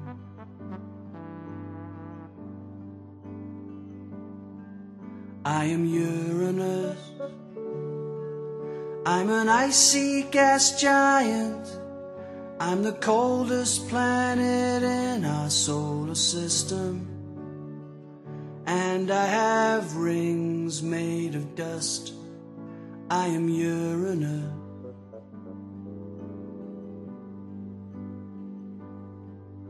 I am Neptune. I'm an icy gas giant. I'm the farthest planet from the sun. I have many storms. I am Neptune. We are the solar system.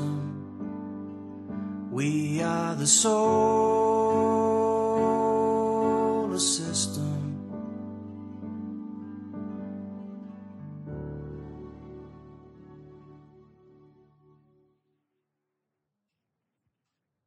Ja, da kann man von Glück sagen, dass, ähm, dass, dass das Sonnensystem nur äh, äh, nicht, nicht mehr äh, Planeten hat. So grauenhaft, was ich da rausgesucht habe.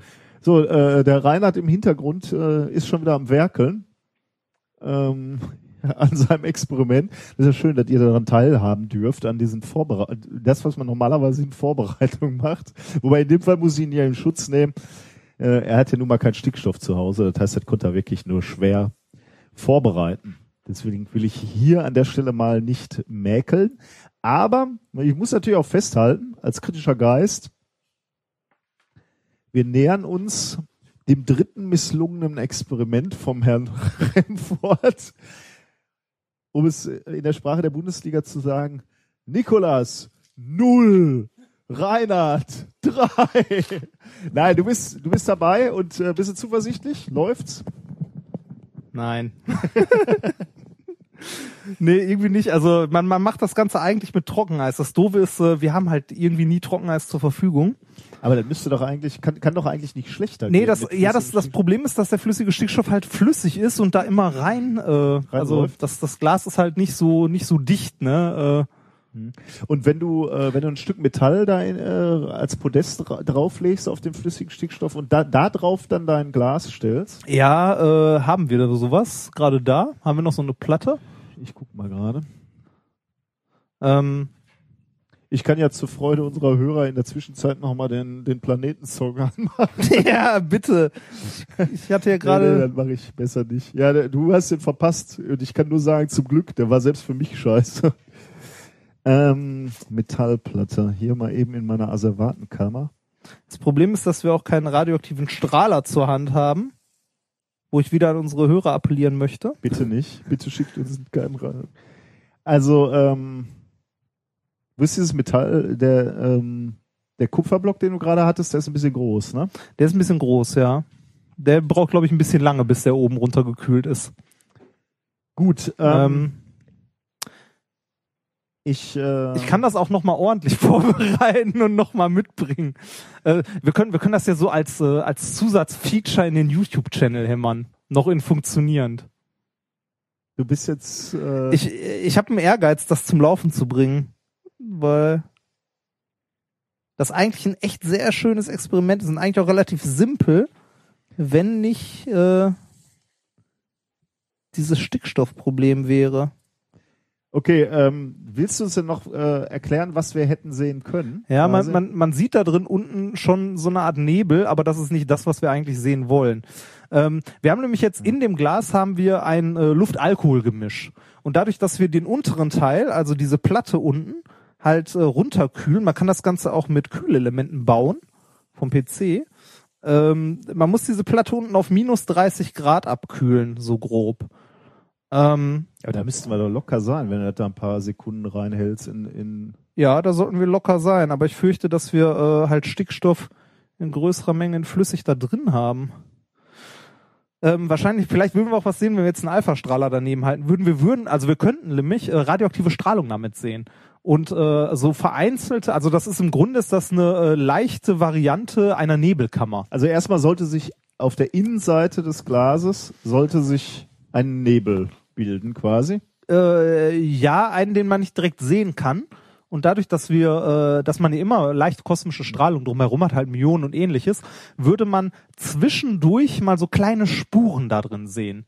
Und ähm, ich sehe sie leider nicht. Aber du hast doch gar keinen radioaktiven Strahler hier. Wie? Nein, aber äh, wir haben äh, in der Natur kommt ja immer ein bisschen radioaktive Strahlung vor. Immer. Also wir werden ja durchgehend von kleinen äh, energetischen Teilchen durchlöchert, sozusagen. Und äh, diese ra natürliche Radioaktivität kann man in einer Nebelkammer eigentlich sehen. Und ähm, wenn, äh, ja, aber du hast eigentlich, eigentlich müsste das reichen, das so abzukühlen, wenn es nicht mehr blubbert. So. Und ähm, wir sehen da unten auch ein, vielleicht sollte ich da mal mit der Lampe gegen leuchten. Ähm, das ist jetzt wahrscheinlich für die Zuhörer unglaublich uninteressant. Ja, vor allem reiht es sich in die letzten 30 Minuten ein, wo ich schlechte Musik eingespielt habe und du zwei Experimente verbockt hast. Was heißt hier verbockt? Verbockt würde ich das jetzt so nicht nennen. Ähm, das, das, so ist halt Wissenschaft, ne? Das ist, funktioniert nicht immer Das alles. ist aber ehrlich gesagt nicht, wie ich das hier verkaufen wollte. Ach, ähm, so, aber das, wahrscheinlich ist das jetzt schon wieder zu warm. Ähm, Okay. Ja, prinzipiell hätten wir aber eine Nebelkammer gebaut und äh, könnten dann energetische Teilchen sehen. Ich werde das auf jeden Fall nochmal in ordentlich nachbauen. Du versuchst das nochmal nachzubauen Ehrenrettung. und davon ein, äh, ein Video zu machen. Ja, Ehrenrettung. Und dann in Zukunft baust doch erstmal in ordentlich. Und bring es dann mit in die Sendung. Verstehst du das Konzept? Was denn? Was ich hier versuche zu etablieren. Ja, aber mein Gott, das ist doch, das kann doch jeder. Das wäre noch so, das wäre viel spektakulärer, wenn das jetzt funktionieren würde. Gut, kann ich mir, ach, jetzt muss ich den Hörern noch, jetzt willst du auch noch ein Bier aufmachen, ne? Dann müssen müssen die Hörer das auch noch ertragen. Ich, ich würde ja darauf verzichten, so als äh, Schande, es hat nicht funktioniert. Aber wer will das? Komm, dann lass uns weitermachen mit der Sendung. Das wird ja, Ja, nichts mehr. ähm, ja, sollen wir das hier mal wegtun? Äh, was denn? Den Stickstoff? Ähm, Zumindest mal irgendwo anders hinstellen, Ja, dass er uns hier nicht so die Bude voll dampft. Wo willst du denn jetzt hinstellen auf die Schnelle? Gut, Rüber äh, ins andere Büro. ja, wir machen mal eben, äh, machen einen kurzen Break hier Ja. äh, und bringen Stickstoff weg und dann sind wir gleich wieder da und die zweite Sendungshälfte wird professioneller, verspreche ich. Das sollte auch jeden anderen amerikanischen Bürger, der die Gesetze befolgt und achtet, nervös machen. Ach, verdammt! Wozu muss man Französisch eigentlich lernen? Dick, du überrascht mich. Sprachen sind der Schlüssel zum Weltfrieden. Könnten wir alle die Sprache der anderen sprechen, wäre die Geisel des Krieges vielleicht für immer gebannt, mein Junge. Na gut, Bruce, ja. Die Größe der Verpackung, Alfred, sagt doch ehrlich rein gar nichts über die Okay, zum Bier. Äh, ja, zum Bier nach diesem misslungenen Experiment. Dann Plural. Experiment. Dann Welche denn? Das erste war nicht schlecht. Das zweite, hat auch nicht geklappt. ja, aber das, das, äh, ja, ja, komm. Ich habe irgendwie keine Lust mehr. Das ist irgendwie scheiße. Ich bin sehr enttäuscht von der Wissenschaft. Warum? Du hast diese, warum denn eigentlich nicht von dir? Weil ich nicht sehe, dass ich irgendwas falsch gemacht habe. Du hast eine unglaubliche, du gehst so entspannt durchs Nein. Leben, ne? Während ich, naja, Das, äh, das schätzt du übrigens komplett falsch ein, möchte ich mal anmerken an dieser Stelle. Ich gehe alles andere als locker durchs Leben. Aber egal. Ähm, ja, das hat leider nicht funktioniert, aber wie gesagt, ich werde das nochmal nachholen. gut, komm. Bier und dann gehen wir zu, zu Zum Tee. Bier. Es gibt heute äh, die Eisgrub Flasch. Ähm, das äh, ist ein äh, wundervolles Bier, das uns der Kai äh, geschickt hat, und zwar aus Mainz, aus dem ersten Mainzer Gast. Äh, Gast aus der ersten Meister Gasthausbrauerei. So, äh, es gibt dort ein helles und ein dunkles. Ich habe keine Ahnung, welches wir jetzt erwischt haben. Äh, der liebe Kai hat uns auch noch jede Menge Gläser geschickt nach Ja. diesem verzweifelten Aufruf letztes Mal. Ja, sehr gut. Wir haben jetzt Weizengläser und wir haben äh, Steinkrug und Ja. äh, Glaskrug und äh, kleine Weizen. Also, Lieber Kai, es ist übrigens fast alles ganz angekommen. Das Einzige, äh, was es nicht überlebt hat, war ein kleines Weizenglas und ein Bierkrug. Aber das ist nicht weiter schlimm. Richtig. Wir freuen uns trotzdem sehr. Ähm, deshalb schenke ich das jetzt mal ein. Ich bin gespannt, welches wir erwischt haben. Die Flaschen sehen nämlich irgendwie gleich aus. Es gibt ein helles und ein dunkles. So. es ist offen. Du schenkst ein. Ich schenke ein. Soll ich schon mal zum nächsten Thema kommen, damit die Leute hier. Es ist das Dunkle übrigens, das wir erwischt haben. So.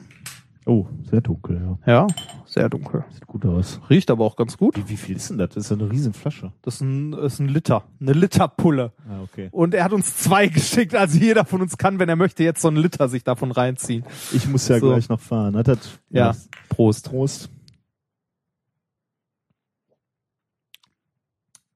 Ja, Oh, sehr lecker. ein herbes. Sehr lecker. Ähm, gut, kommen wir zum nächsten wissenschaftlichen Thema. Ja, bitte. Ähm, das Thema, was ich vorbereitet habe, heißt Eisriese mit heißem Kern. Mhm. Ich muss die ganze Zeit an so eine, also tatsächlich an so eine Eisbombe denken, Ja, wo ja. irgendwie so was Warmes drin ist oder irgendwie so ein Gebäck mit Eis drin. Es ist ähnlich schön. Hm. Die treuen Hörer unserer Wissenschaftsmatinee wissen ja, dass ich eine gewisse Faszination für die Astronomie hege, Mhm. oder? Ja, kann man, ja, ja, kann man das sagen. kann, kann man sagen. Und äh, insbesondere ähm, haben wir schon einige Male über die größeren Saturnmonde gesprochen, äh, und zwar aus aus äh, einer Handvoll guten Gründen, aber unter anderem aus dem Grund, dass man auf den Saturnmonden äh, flüssiges Wasser, äh, bei manchen weiß man es, bei manchen vermutet man es, dass man dort ähm, auch Wasser findet, aber nicht nur Wasser, sondern flüssiges Wasser. Das ist natürlich eine ein, eine potenzielle Möglichkeit, um außerhalb äh, der Erde ähm, Leben zu finden, was auch immer das äh, bedeuten mag. Das einzige Problem ist natürlich, Saturn, Saturnmonde, die sind erstmal relativ weit weg, also weiter weg von der Sonne als ähm, als die Erde beispielsweise und damit kommt natürlich äh, taucht das Problem auf, dass es dort sehr kalt ist und deswegen das Wasser nicht unbedingt flüssig ist und man möchte es ja, wenn wenn es Leben begünstigen soll, dann müsste das Wasser ja ähm, nach Möglichkeit flüssig vorlegen. Ähm, wir reden heute über einen ähm, Mond, über den wir in einer vorigen Sendung schon mal gesprochen haben, Enceladus oder Enceladus. Ähm, ist der 14. und sechs, äh, also ähm, der sechstgrößte, der 14. Mond äh, von den äh, von den Monden von Saturn. Weißt du, wie viele Monde Saturn hat? Äh, äh, ist das noch einstellig? Nee. Mehr? Also, Ja. nee, das, äh, Also ich muss sagen, ich hatte, da auch, ich hatte da auch ein bisschen den Überblick verloren. Ich dachte in meiner Jugend wäre das in der Größenordnung gewesen. 12, 18, Mhm. 20 so. Es sind 62 mittlerweile. Ja, der hat, der hat ein bisschen was vorzuweisen. hat man schon überlegt, ob man das nicht mal langsam umbenennt in irgendwie so wie beim Saturn ein Ring? Also pass, passiert ja häufiger so in der Astronomie, dass man sieht, ah, ein neuer Planet, ah, noch einer, noch einer, ah nee, nennen wir es anders. Asteroidengürtel. ja. Ähm, Wir hatten über Encel En Enceladus oder Enceladus schon mal gesprochen. Äh, ich weiß nicht, ob du dich erinnerst. Ähm, ich hatte schon mal über diesen Mond gesprochen, als es darum ging, dass man dort so ähm, so eruptive Ausbrüche gesehen hat, so Fontänen, die äh, die man dort beobachtet hat. Ist schon relativ lange her. Was Ähm, Folge zwei? Ja, irgendwie so in der Mhm. Größenordnung. Ich Also, erinnere mich. Ich höre, ich höre, ja, ich höre zu. Ich bereite Experimente zwar scheiße vor, aber ich höre zu. Ähm, das, äh, was wir damals auch erwähnt haben, ist, dass die, ähm, dass die Fontänen, also die Wasserfontänen, die, die dort aktiv sind, also so, so ähnlich wie Geysire hier auf, auf der Erde, ähm, dass die vermutlich auch den E-Ring des Saturns speisen. Also der Saturn hat ja mehrere Ringe, die auch aus unterschiedlichen Materialien bestehen. Und einer, eben der E-Ring, ähm, da weiß man, dass der, ähm, oder vermutet man, dass er im Wesentlichen aus diesen, aus diesen Fontänen gespeist wird und dass eben dieser E-Ring im Wesentlichen aus Wasser besteht. Oder ja, genau, aus Wasser. Ähm, darüber hatten wir schon mal gesprochen. Ähm, über diese Wasserdampffontänen äh, und, und wo, worum es da ging, äh, war, dass äh, wir, äh, dass die Forscher dadurch, dass sie gesehen haben, da ist flüssiges Wasser, äh, dass sie eben äh, ermitteln konnten, dass man dort neben unter dem Eispanzer, denn von oben geschaut auf äh, ist die die Oberfläche erstmal fest, da ist also so ein so, eine Gletscherlandschaft, wenn man so will, also ein Eispanzer, aber dass da drunter ganz offensichtlich flüssiges Wasser ähm, äh, zu finden ist, weil es sonst ja nicht diese Wasserdampffontänen gäbe.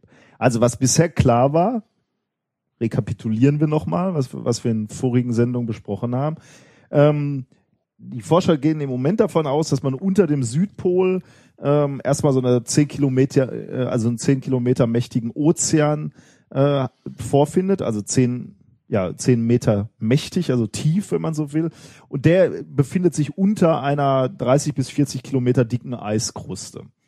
Ähm, warum gibt's da überhaupt flüssiges Wasser, wenn, wenn ja die, die Ober, Oberseite oder die, die Oberfläche des Mondes äh, fest ist? Ähm, da geht man von den Gezeitenkräften aus. Da, da hatten wir auch davon gesprochen. Der Mond ist relativ nah am Saturn und der Saturn über seine, seine Anziehung, der walkt quasi den, den, den Mond die ganze Zeit immer durch und da hast du halt Reibung und deswegen wird Wasser flüssig unter, unterhalb der, äh, des Eispanzers. Ähm, man war auch davon ausgegangen, oder das, das wusste man aus vorherigen Messungen, dass der Kern des, ähm, des Mondes, also unter diesem subglazialen Meer, wenn man so will, äh, fest ist, also aus festem Gestein besteht. So, das ist jetzt ähm, erstmal der Ansatzpunkt. Für mich natürlich, also der der Startpunkt dieser Studie jetzt quasi. Also das war das, was was was ähm, was man wusste. Für mich natürlich schon ja, du, du weißt ja, da werde ich gleich völlig wuschig. Ne? Also wenn man sich vorstellt, da ist ein Ozean so und da könnte man, da will man ja hin. Ne? Da will man Sonden hinschicken und die, diesen, diesen Ozean will man, da will man reintauchen und die will man messen oder Mhm.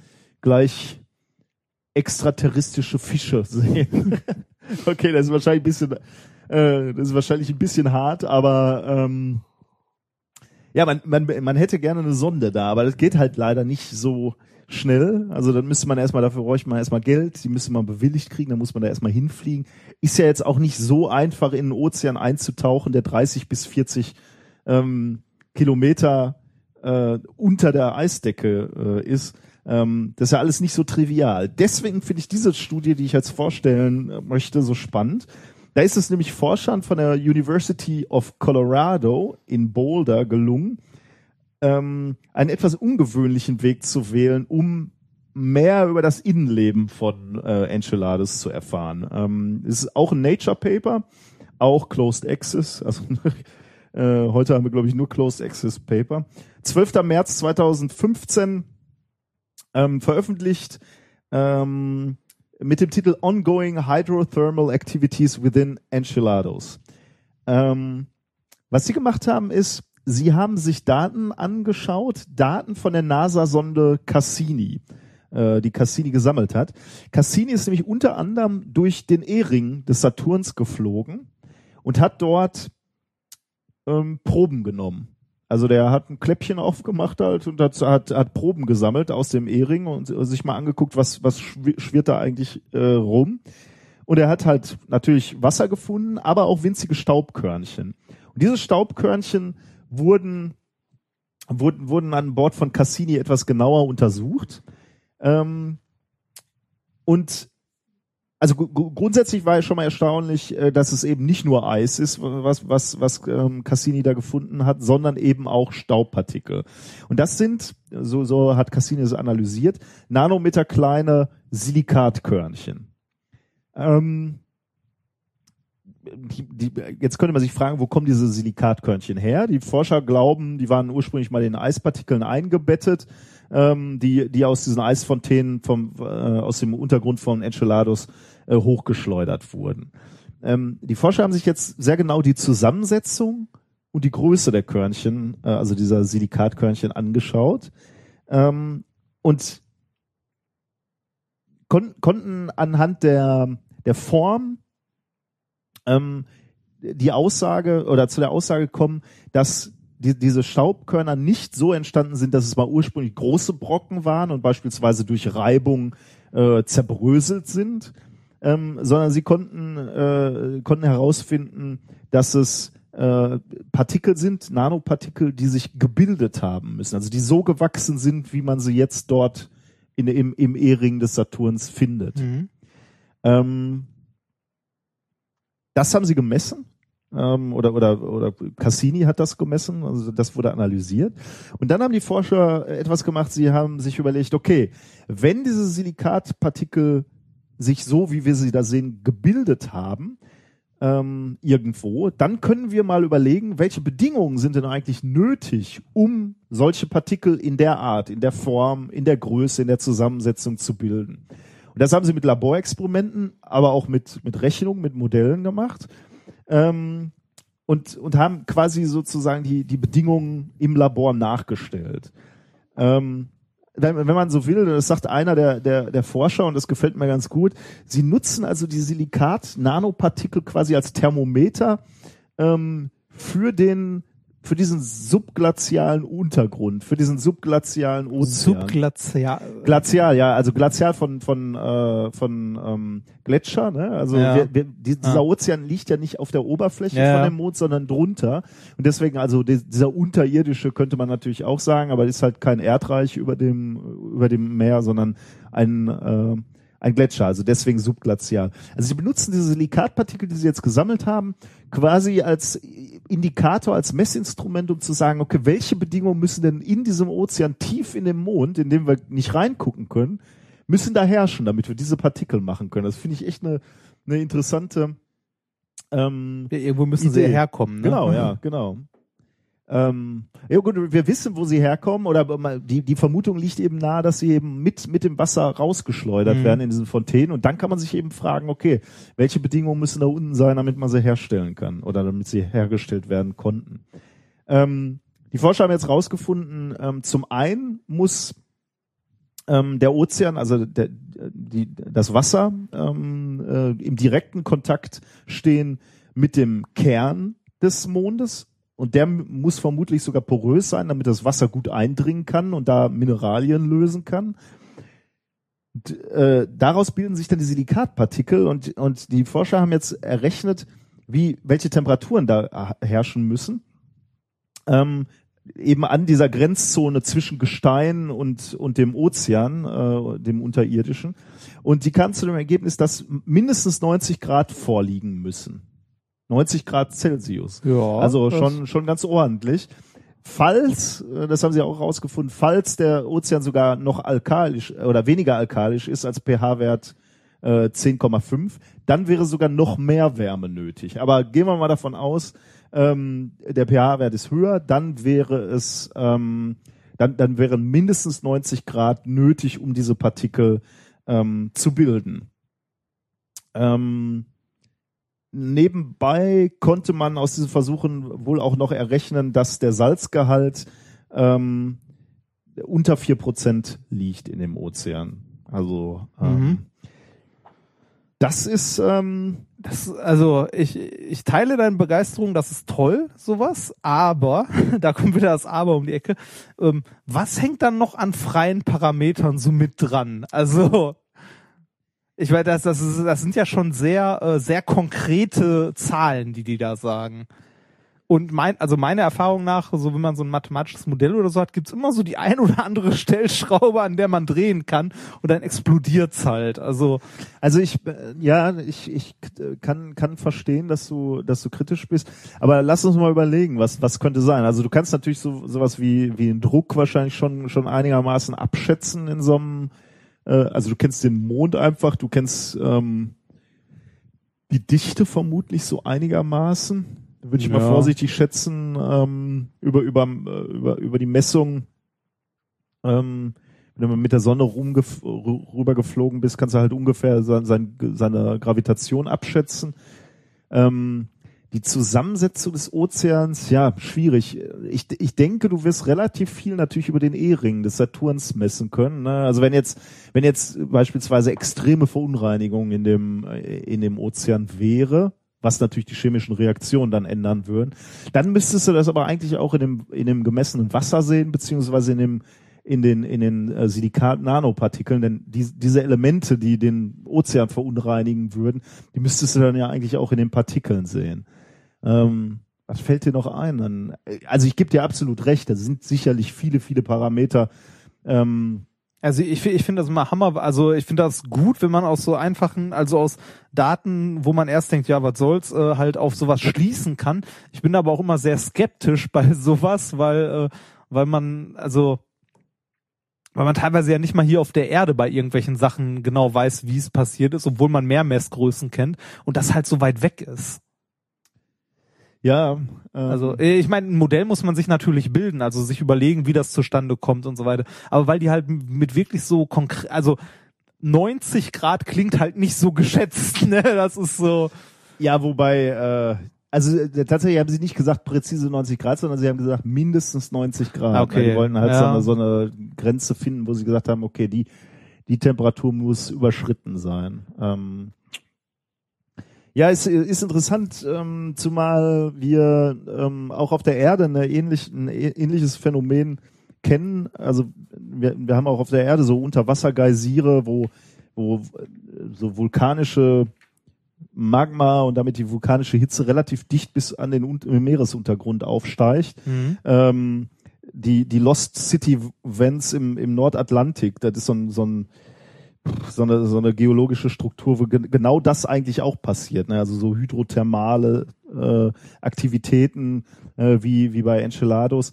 Da könnte man halt, ich weiß nicht, ob man da jetzt Vergleichsmessungen machen kann und, und, und dann sich überlegen kann, ob, ob, ähm, äh, ob die Bedingungen ähnlich sind. Äh, äh, ja, keine Ahnung. Aber auf jeden Fall fand ich äh, das sehr interessant. Also, also so Informationen über, über das Innere eines Mondes ähm, sich zu beschaffen au- aus, aus diesem, aus so einem eleganten Umweg, also zu sagen, wir fliegen mit, mit Cassini dahin, sammeln Proben in diesem E-Ring des Saturns und lernen darüber etwas, ähm, was im Inneren eines Mondes vor sich geht, finde ich einfach wahnsinnig Ja, ja, ja, ja, das ist halt- wahnsinnig kreativ. Das ist so wie mit, sagen. mit Kepler, der es irgendwo blinken sieht und dann sagen kann, da sind fünf Planeten um, äh, um die Sonne rum und einer von denen ist äh, bewohnbar oder so. Also Ich finde sowas immer wahnsinnig faszinierend, Ja. weil, weil man irgendwie so das Gefühl hat, okay,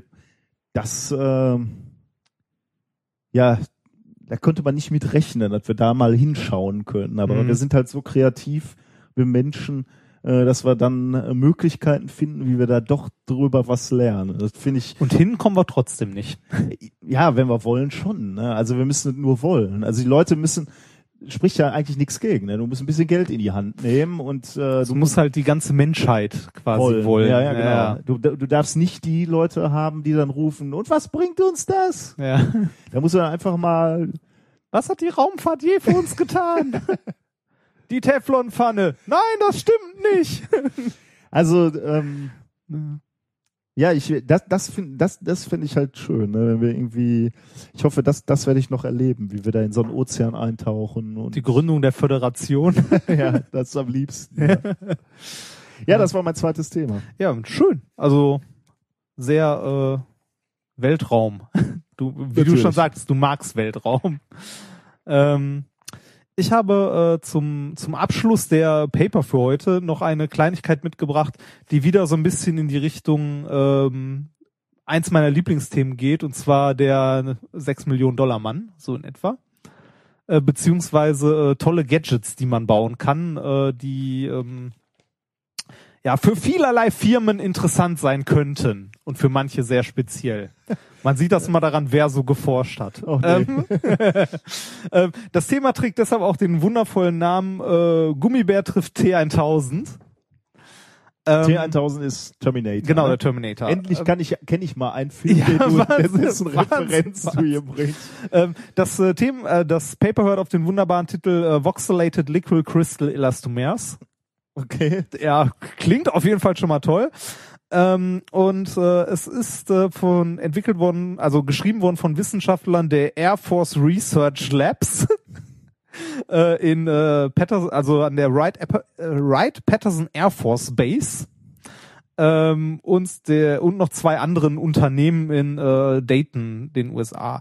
Ähm, Wo ist das veröffentlicht worden? äh, das ist veröffentlicht worden in, boah, wo habe ich es mir auf, habe ich es mir aufgeschrieben? Ich hoffe, ich habe es mir aufgeschrieben. Ich wundere mich ja schon immer, wenn so äh, so Militärforschung überhaupt veröffentlicht Äh, wird. ich habe es mir nicht aufgeschrieben, wir müssen nachher mal auf den Link klicken, aber ich habe das Paper gelesen und äh, ich glaube, es war äh, Science oder Nature, äh, allerdings nicht, äh, nee, ich glaube Science war es, allerdings nicht im Science äh, an sich im Science Magazine, sondern im Science Report. Hm. Also diese, wo die so Kurzartikel sammeln quasi. Muss man auf den Link klicken. ja, kann ich nicht. Hast du nicht als Hyperlink. Wie habe ich nie als Hyperlink? Hast du nicht. Kopieren, einfügen. Science Mag. Ja. Science Magazine. Sieht mir normal aus. Ja. Ähm, Okay. auf, auf jeden Fall ähm, geht es um Folgendes. Ähm, die haben es geschafft, äh, also äh, wie der Name schon sagt, äh, es hat etwas mit äh, Flüssigkristallen zu tun. Flüssigkristalle kennen wir alle aus uns aus äh, Displays. Also ist nebenbei ganz normales Science. Ist ganz normales Science Paper. Also wenn du das PDF öffnet, ja, ist ja auch egal. Okay, normales Science. Dann in Science veröffentlicht. Ähm, äh, Flüssigkristalle kennen wir, wie gesagt, alle aus unseren Displays als sozusagen, äh, ja, wie haben die es so schön beschrieben? Ich glaube, Ventile für Licht. Also Licht an, aus. Du hast halt bei einem normalen Display immer die Hintergrundbeleuchtung, die ist immer an. Außer jetzt bei äh, OLED und so weiter. Also die ist halt von hinten immer an. Und du hast halt ein LCD, also ein Liquid Crystal Display, in dem das halt aufgebaut ist, also eine Zelle, wo ein Flüssig, also die, wo ein Flüssigkristall drin ist, die je nach äh, angelegter Spannung ähm, halt zu oder aufgemacht werden kann, sozusagen, indem sich diese winzigen Kristalle in der Flüssigkeit halt sozusagen ausrichten, Mhm. wenn man sich das so vorstellen möchte. Ähm, und die haben jetzt äh, so etwas ähnliches mit ähm, Flüssigkristallen und äh, Elastomeren gemacht, also Kunststoffen. Okay. Das ist auch nichts komplett Neues. Äh, das gibt's wohl schon länger, als ich äh, da ein bisschen äh, zugegoogelt habe, sowas. Also diese äh, Flüssigkristall-Kunststoffe. Es geht halt ganz hart in den Bereich der Chemie und da hört meine Kompetenz auf. Aber äh, ich kann erklären, was die damit gemacht haben und wie die das gemacht haben. Und zwar, die haben eine Oberfläche genommen und ähm, haben ähm, sogenannte Liquid Crystal Cells genommen, also äh, Zellen, in die halt äh, flüssig, also die quasi Flüssigkristall sozusagen enthalten und ähm, haben ähm, mit einem, wie Sie auch geschrieben haben, kommerziell erhältlichen Photo-Alignment Material, was das ist, erkläre ich gleich, ähm, das äh, auf den Namen Azobenzol hört, äh, diese äh, diese äh, diese Zellen präpariert. Dieses äh, Foto äh, Photo Alignment Material hat äh, die Eigenschaft, dass es halt mit äh, einem Laser, also wenn man mit einem Laser draufstrahlt, ausgerichtet werden kann, sozusagen. Ähm, das heißt, die haben sich ähm, polarisiertes Licht genommen, einen äh, Laser mit 445 Nanometern, haben äh, damit die Oberfläche strukturiert und damit dieses äh, Photo Alignment Material ausgerichtet. Ähm, dieses komische Zeug richtet sich immer am E-Feld des Lichtes quasi aus. Also Licht ist Ja. ja eine elektromagnetische Welle und hat immer ein E- und ein B-Feld, das senkrecht aufeinander steht. Und äh, das Zeug richtet sich am E-Feld aus. Ähm, anschließend, wenn dieses, äh, wenn diese Oberfläche bearbeitet ist mit mit diesem Fotoleimenzeug, ähm, dann wird äh, das Ganze mit Monomeren gefüllt. Das ist quasi der Ausgangsstoff, um daraus Polymere zu machen. Also quasi die Grundsubstanz. Und ähm, in äh, ja, in diesen Monomeren, die nachher diese Flüssigkristallpolymere bilden, ist ein sogenannter, äh, ja, wenn ich das richtig verstanden habe, ist das ein bestimmter Teil der Molekülkette ein sogenannter Director. Also der äh, quasi die Ausrichtung des Moleküls sozusagen bestimmt, also die Achse. Äh, und der richtet sich an der ähm, ja an der Oberflächenorientierung der Zellen aus. Und diese Oberflächenorientierung ist halt gegeben durch dieses äh, Zeug, mit dem das vorher vorbehandelt wurde, das durch den Laser ausgerichtet wurde. Also ich kurz ich Schneckenschleim drauf, mit dem Laser ausrichten, danach Monomere drauf, das richtet sich an dem Zeug aus und ähm, danach kann ich das halt, äh, ähm, also kann ich aus diesen Monomeren ein Polymer machen durch Polymeration. So, ähm, wenn ich das gemacht habe, bilden sich halt, ähm, je nachdem, wie es, also wie diese ähm, Monomere ausgerichtet sind, die Direktoren da drin, bilden sich äh, orientierte Punkte, kann man sich vorstellen. Also in diesem Polymer habe ich äh, nachher orientierte Punkte drin und diese, also Punkte in einem Raum, die orientiert sind, nennt man halt auch Voxel. Hm, ja, ja, Volumenpixel. Genau, Volumenpixel. Ähm, so, was das toll, also was jetzt das Tolle an dem ganzen Mist ist, also warum man das überhaupt alles macht, ist, dass ähm, diese ähm, diese äh, ja Flüssigkristallpolymere ähn- ähnliche Eigenschaften haben wie die äh, Flüssigkristalle. Flüssigkristalle richten sich ja aus bei einer gewissen, äh, also wenn man eine gewisse Spannung anbringt. Und diese Polymere, die machen Folgendes: Bei verschiedenen Temperaturen, also bei denen ist jetzt die Temperatur, die die Änderung triggert, ähm, bilden die ähm, ja, bilden die äh, Strukturen aus, und zwar dreidimensionale Strukturen. Das heißt, je nachdem, wie das Ganze vorher angeordnet wurde, diese einzelnen Voxelzellen, halt in welche Richtung, ähm, dehnen die sich halt aus, sozusagen.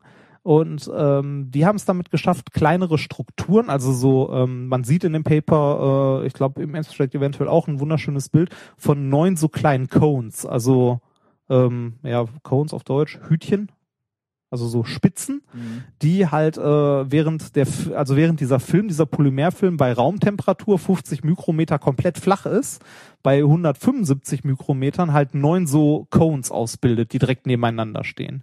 Bei 175 Watt Mik Mikrometer? Äh, nicht Mikrometer, Entschuldigung, äh, 175 Grad. Ah. Ähm, bilden die halt äh, so ähm, Cones aus, also so große, die ungefähr 100 Mal so äh, so dick sind wie der ursprüngliche Film. Hm.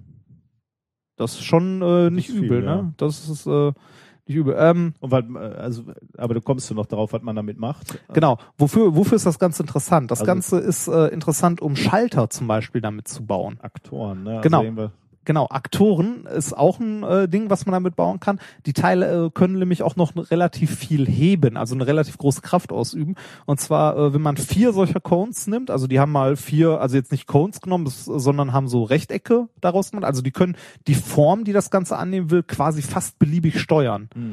Ähm, man kann damit, äh, also mit vier Defekten haben die es geschafft, das 147-fache des Filmgewichts anzuheben.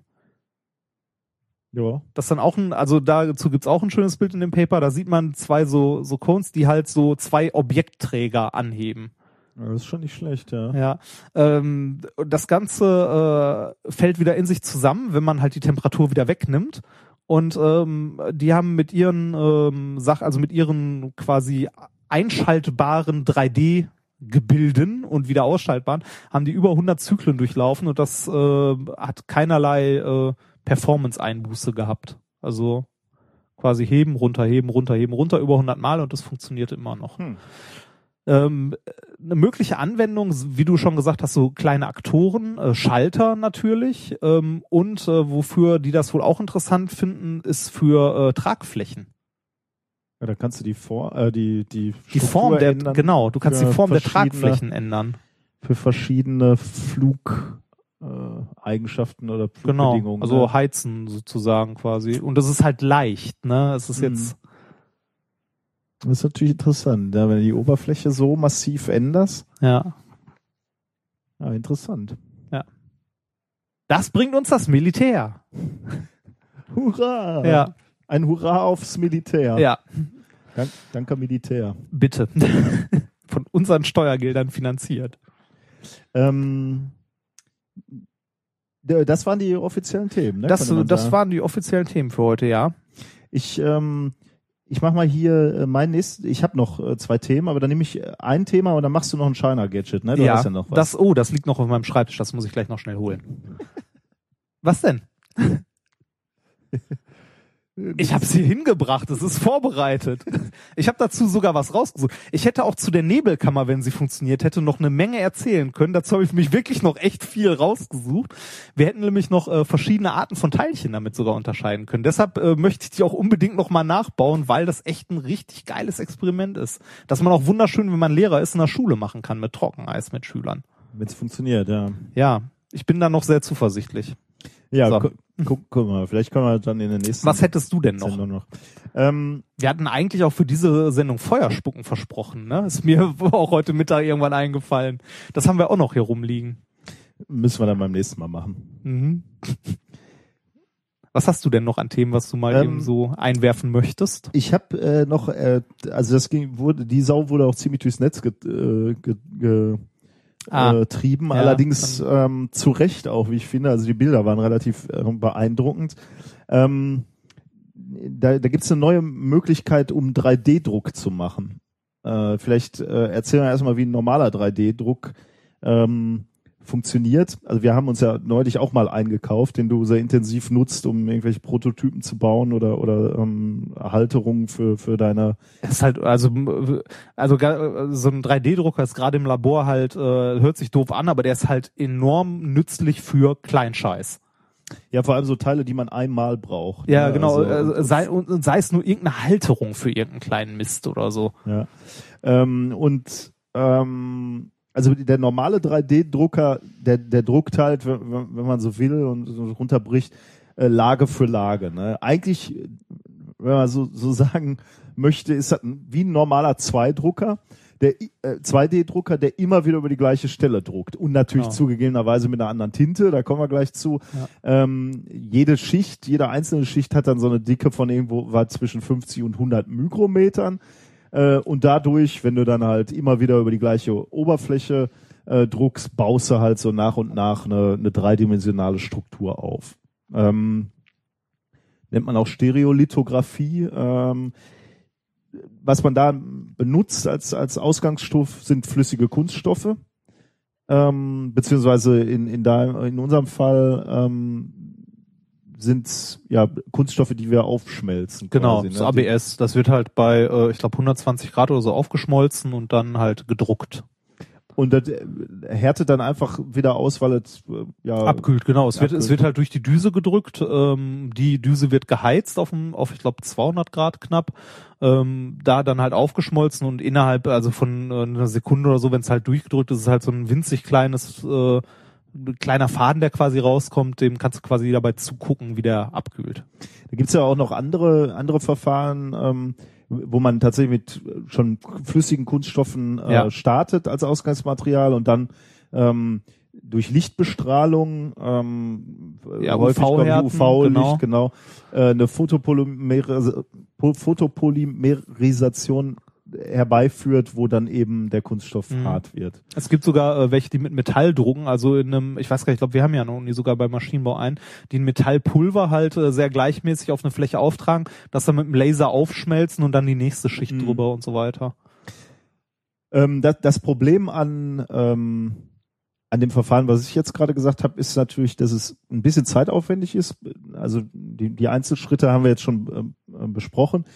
Man startet halt, also ist jetzt egal, wo man startet, aber sagen wir, startet mit der Belichtung, dann härtet man aus, dann zieht man das Objekt nach oben oder nach unten, je nachdem, wo man druckt, äh, benetzt wieder mit, mit dem flüssigen Kunststoff, belichtet wieder, härtet aus, zieht nach oben und so weiter. Beziehungsweise in deinem Fall oder in unserem Fall hier aufschmelzen, das Kunststoff äh, Genau. aufbringen, muss abkühlen. Nächste ähm, Lage und die so Nächste weiter. Lage, genauso. Das ist halt verhältnismäßig langsam. Also ähm, ich, ich würde sagen, also weiß jetzt, nicht, man kann jetzt keine präzisen Daten nennen, kommt ja immer drauf an, wie viel man jetzt wirklich wie, Ja, wie halt- aufwendig die Genau, kommt auf die Größe des Bauteils an, wie viel Füllgrad man hat, also ob man eine Stützstruktur einbaut oder ob man das Ding in voll, also Vollfüllung drückt und so weiter und so weiter.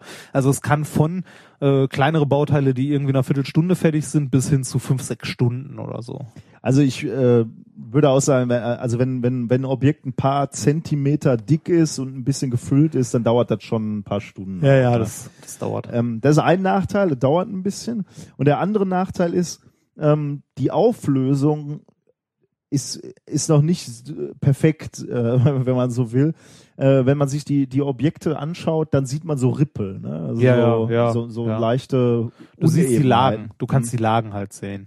Also wenn jetzt ein perfekt ähm, glattes Objekt haben wollen würdest, das geht nicht so einfach. Nee, da, da musst du schon ein bisschen mehr Aufwand betreiben. Da gibt's dann auch Leute, die äh, die Bauteile danach noch in äh, Acetonnebelkammern halt reinschmeißen oder kurz durchziehen, um die Oberflächen zu glätten und so. Das Ja, cool. ja, auch eine nette Idee, ne? Eigentlich, Aber, eigentlich schön, ja. ja, aber ist halt aufwendig, Ja. stimmt schon. Ähm, und deswegen ist das, was ich jetzt äh, ähm, vorstellen möchte, äh, ist einer Forschergruppe gelungen um den, um den Chemiker jo Joseph de Simon äh, von der North Carolina State University. Ähm, die haben ein Verfahren entwickelt, was das Drucken beschleunigen soll. Die haben auch ein Paper rausgebracht, auch ein Science Paper. Ähm, jetzt im März 2015 mit dem Namen Continuous Liquid Interface Production of 3D Objects. Und die versprechen, dass ihr Verfahren 25 bis 100 mal schneller ist als vergleichbare Techniken.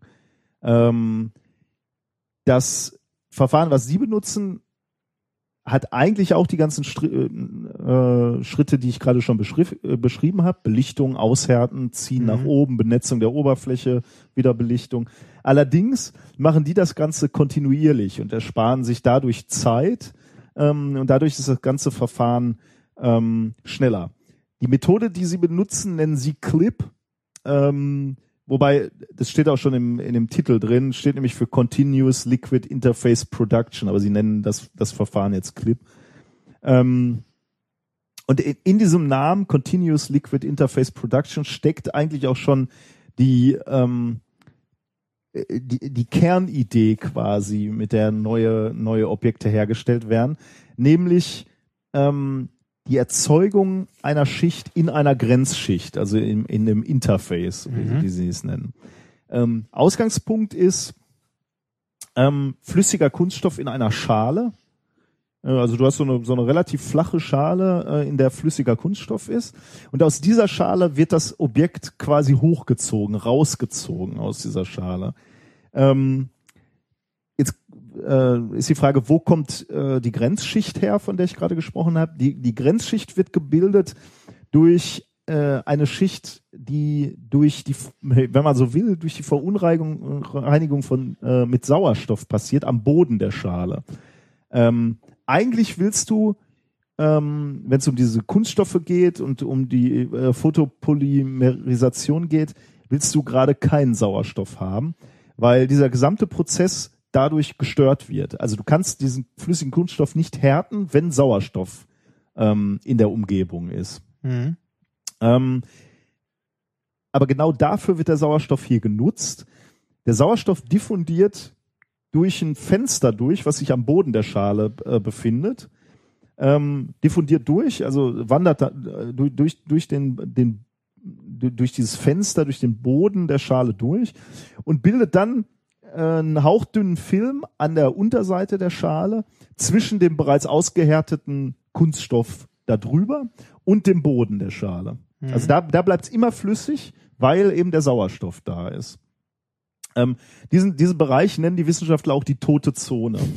ähm, also hier kann sich der Kunststoff nicht verfestigen, weil eben so viel Sauerstoff da ist. Mhm. Nur oberhalb der Zone, in, in, im Grenzschichtbereich ohne Sauerstoff, da härtet der Kunststoff. Ähm, Und wie bringen die jetzt die Struktur da rein? ähm, die, die Struktur wird dadurch reingebracht, also ähm, äh, wird, wird dadurch eingebracht, dass du jetzt gezielt UV-Licht noch äh, einstrahlst. Ähm, der Boden ist nämlich, ich hatte gerade schon äh, den Begriff Fenster benutzt, Ja. ist nämlich tatsächlich ein Fenster aus Teflon und der ist sowohl für UV-Licht durchlässig als auch für den Ein Sauerstoff. Fenster aus Teflon? So steht's in dem Paper, ja. Okay. Ich dachte mal, Teflon ist so Ja, aber weiß UV-Licht könnte da durchkommen, ne? Ich kenne So. nicht die Transparenz. Das weiß ich auch nicht. Nee, das stimmt. Ja, für UV-Licht weiß ich auch nicht. Ich könnte mir durch, durchaus vorstellen, dass UV-Licht da durchkommt. Mhm. Und mit diesem UV-Licht kannst du also jetzt Zonen definieren, wo, äh, Ja. äh, wo das Polymer hart wird. Ah. Dadurch kannst du Strukturen schreiben, wenn er so, ja, wenn, also, Ja. beziehungsweise Be- Bereiche äh, sich verfestigen lassen. Okay. Beim Hochziehen, wenn du jetzt ein Objekt schreibst ähm, oder, oder druckst, beim Hochziehen von dem Material, von dem, von dem Objekt wird dann neue Flüssigkeit zur Grenzschicht angesaugt, also zur Grenzschicht äh, zwischen, zwischen der toten Zone und dem bereits äh, gehärteten Material. Und da kannst du es halt wieder äh, härten lassen, wenn du es nur mit dem UV-Licht äh, beleuchtest quasi. Mhm. Ähm, deswegen ist auch sowas wie ähm, äh, dieser, dieser relativ aufwendige Schritt des Benetzens fällt da halt völlig weg. Also der würde bei, bei, bei uns ja auch wegfallen, aber bei, bei allen F äh, Verfahren, die mit flüssigem Kunststoff arbeiten, muss er halt sehr aufwendig erstmal benetzen, die Oberfläche, und dann beleuchten. Ja, wo, wobei ich auch mal ähm, also sowas ähnliches gesehen habe, das ist aber schon ururalt, ähm, vor Jahren, dass du auch so ein Becken hast mit, mit irgendeinem Harz oder so drin und dann mit dem Laser von oben drauf halt eine Struktur machst und das Objekt dann runterfährt da drin. Ähm, das habe ich auch schon mal irgendwo gesehen, ja. Ja, und dann halt immer oben, also dass so ein Stück unter der Oberfläche gehärtet wird und dann runter. Ähm, ist natürlich, das ist natürlich schöner, weil du das Objekt direkt rausziehst, ne? Ja. Und da nichts mehr dranhängt und so. Äh, aber wird wahrscheinlich noch einen anderen Grund geben, warum das besser und schneller ist, oder? Also, ähm, nö, das ist eigentlich der Grund, warum es schneller ist. ja. ähm, wenn du, also wenn wir jetzt schon über Geschwindigkeiten sprechen, ähm, kommt natürlich wi- wieder darauf an, wie sorgfältig du drucken willst. Du kannst natürlich Ja. schnell drucken, ähm, dann, dann hast du natürlich auch Rauigkeiten, die du nicht haben willst. Aber wenn, du, wenn du ordentlich drucken willst, ähm, und mit und deswegen mit relativ geringer Druckgeschwindigkeit arbeitest, dann kannst du Geschwindigkeiten von zweieinhalb Zentimetern pro Stunde erreichen. Wobei man da auch sagen muss, dann löst du Strukturen auf bis 500 Millimeter. Ja, Das, ist finde ich schon ganz das ist schon ordentlich, ja. sagen. Also das, das sind schon recht glatte äh, Strukturen. Ähm, tatsächlich konnte ich dem Paper nicht entnehmen, was die maximale Druckgeschwindigkeit ist. Ähm, äh, haben die Wissenschaftler nicht angegeben. Ähm, ich ich habe einen Hinweis im Netz gefunden, die sprachen von 50 Zentimetern pro Stunde. Ja, kommt immer drauf an, wahrscheinlich auch was, ne? ja, ja, Also, klar. Was, äh, wie, wie Ein Block. ja, ich, ja. Ein Faden. das, Wahrscheinlich. Ja. Also äh, da kann ich, äh, da kann ich tatsächlich nichts zu sagen. Äh, aber ich möchte dir dieses Video nicht vorenthalten. ja, da hätte ich jetzt auch nachgefragt, das würde ich nämlich gerne sehen. Das habe ich noch nicht, noch nicht gesehen. Ähm, Ah, schauen wir uns das hier mal an. Ich weiß gar nicht, ob da ein Ton so bei ist. Zeitraffer, ne? Scheint nicht Ton so. bei. Läuft schon los. Ähm, genau, also du äh, siehst jetzt hier, Carbon 3D.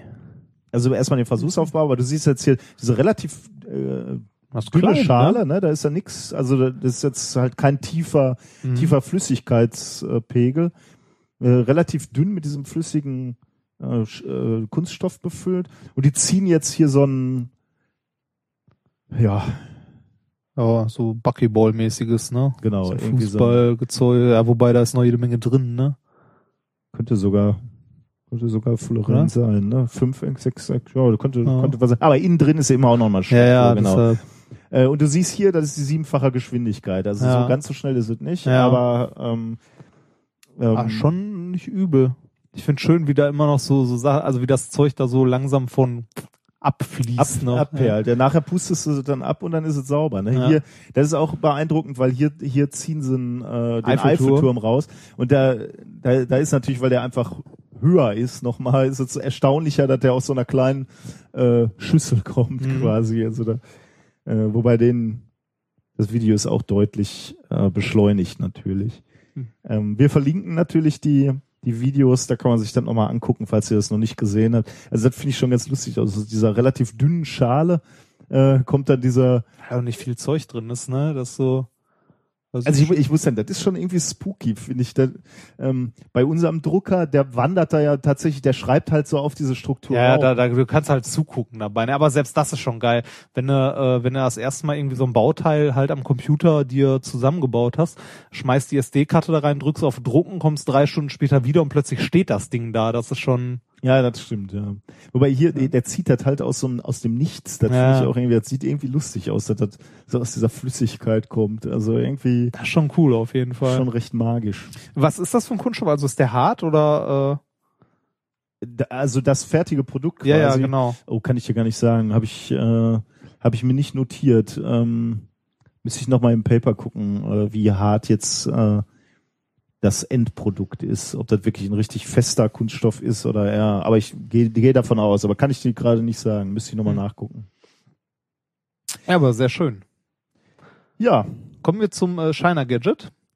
genau. Du hast äh, zehn Sekunden Zeit, was äh, über mein Liebesleben oder ähnliches zu erzählen, was auch immer du möchtest. Ach, weißt du. Ich weiß gar nicht, was ich noch erzählen kann. Ähm,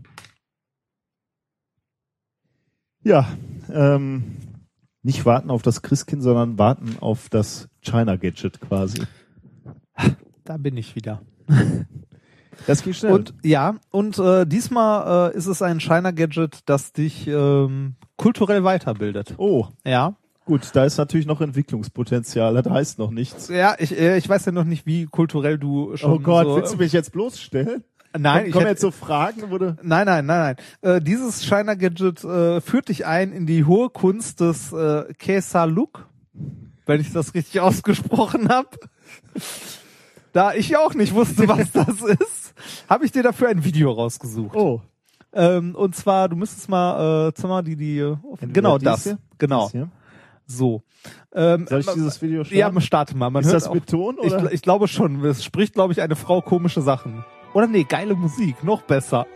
Äh, Du könntest mal beschreiben, was du siehst in diesem Video. Also ich sehe, ah, jetzt äh, weiß ich auch schon, was, was es ist. Also es war so eine, so eine sehr kunstvoll drapierte Frucht, hätte ich Ja. gesagt. Ich habe es aber natürlich nicht erkannt. Es scheint eine Melone zu sein. Ja. Und da schnibbelt jemand rum. Also genau, also es ist eine Melone jetzt und da schneidet einer drin rum. Mit so einem Teppichmesserart oder Skalpell eher. Ähm, Kannst du mal ein bisschen vorspulen, das geht ja Okay. ewig und dir mal angucken, Vier was Minuten. daraus wird und so. Ja, es ist, oh. ne? Ähm, es ist äh, eine kunstvolle Blume, die aus dieser Melone mein Gott, der wird. schnitzt da jede einzelne Blüte rein? Ja.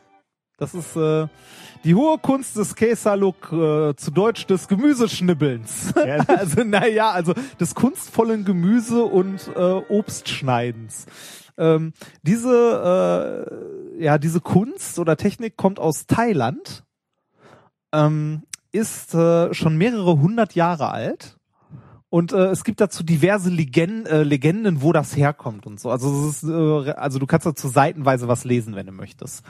Ähm, eine der äh, Geschichten ist, dass äh, irgendwie um 1300 am königlichen Hof sich eine Königin mal damit beschäftigt hat und so weiter und so weiter. Also es ist das, ähm, ja, wenn man das mal googelt, ist die königliche, die royale Kunst des ähm, Gurkenschnibbels. ja, des, des Gemüse- und Obstschneidens. Ich hätte dir jetzt gerne Obst mitgebracht, um das auszuprobieren. Allerdings äh, bist du gegen diverse Sachen allergisch und ich wusste nicht, was ich kaufen sollte, woran man rumstibbeln kann. Beispielsweise Karotten. Ja, da wäre ich äh, äh, Raus, das weiß ich. Deshalb habe ich keine geholt. Was hast du denn geholt? Rettich? Ich, ich habe kein. Obst geholt. Also du musst das zu Hause und kannst, geht. und kannst uns da, ja, siehst du, hm, aber den kriegst du halt hier. Äh, sehr- äh, du musst das zu Hause ausprobieren, das China Gadget, das ich dir mitgebracht habe und dann Bilder davon posten, weil jetzt dir einfach so ein Skalpell zu schenken wäre zu einfach. Ich hoffe, du hast mir irgendwas Automatisches, wo ich nur so an der Ja, Frucht und zwar ähm, die quasi äh, gute deutsche Variante, wie man sowas macht. Ähm, und zwar äh, eine, es ist jetzt eine Vermischung von Kaseluk und einer guten alten deutschen Erfindung aus dem Jahre 1908. Erfunden in Erlangen. Es gibt in Erlangen immer noch ein Museum dazu. Ähm, aus dieser Erfindung, also erfunden wurde es übrigens von, ähm, b -b -b, wo habe ich es noch aufgeschrieben, von äh, einem Herr Möbius. Und äh, dieser Herr Möbius hat äh, später sogar noch ähm, eine eine Firma gegründet, Möbius, Rup Möbius und Rupert KG.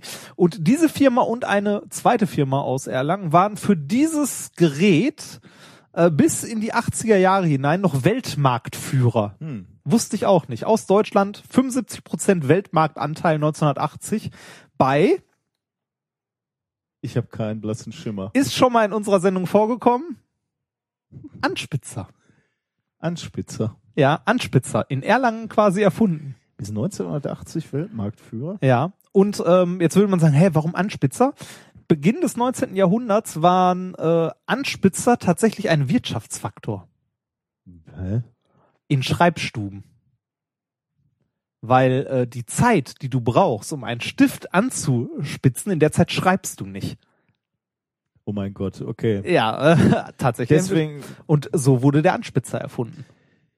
wie hast du mir einen Anspitzer mitgebracht, wo ich eine Gurke vorne reinhämmern muss? Ehrlich? ja, natürlich.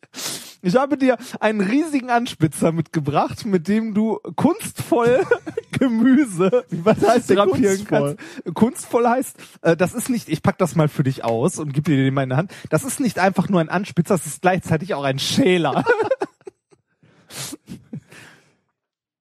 Damit kannst du Karotten und ähnliches schälen. Aber ich muss erst schälen und dann hier Genau, rein. und dann äh, kannst du das äh, da reinpacken und äh, da diese wunderschönen äh, Blüten, die man sonst so aus Holz macht, wenn man einen äh, Bleistift anspitzt, kannst du dann äh, wunderbar aus äh, Karotten oder ähnlichem also, machen. der Hörer muss wissen, das Ding sieht wirklich aus wie ein Anspitzer. Ein riesiger also, Anspitzer, ja. Ja, ähm, großer, Anspitzer hatten wir, wie gesagt, schon mal in unserer Sendung. Ich habe auch noch ein Video rausgesucht, wie Anspitzer gemacht werden. Das war nämlich eins, äh, eins der Videos, die mich als Kind geprägt haben, warum ich zuerst Maschinenbau studiert habe. Eins der typischen Videos der Sendung mit der Maus. ja, hä? wie Anspitzer gemacht werden. Aus äh, Magnesium mit äh, der Klinge und so weiter.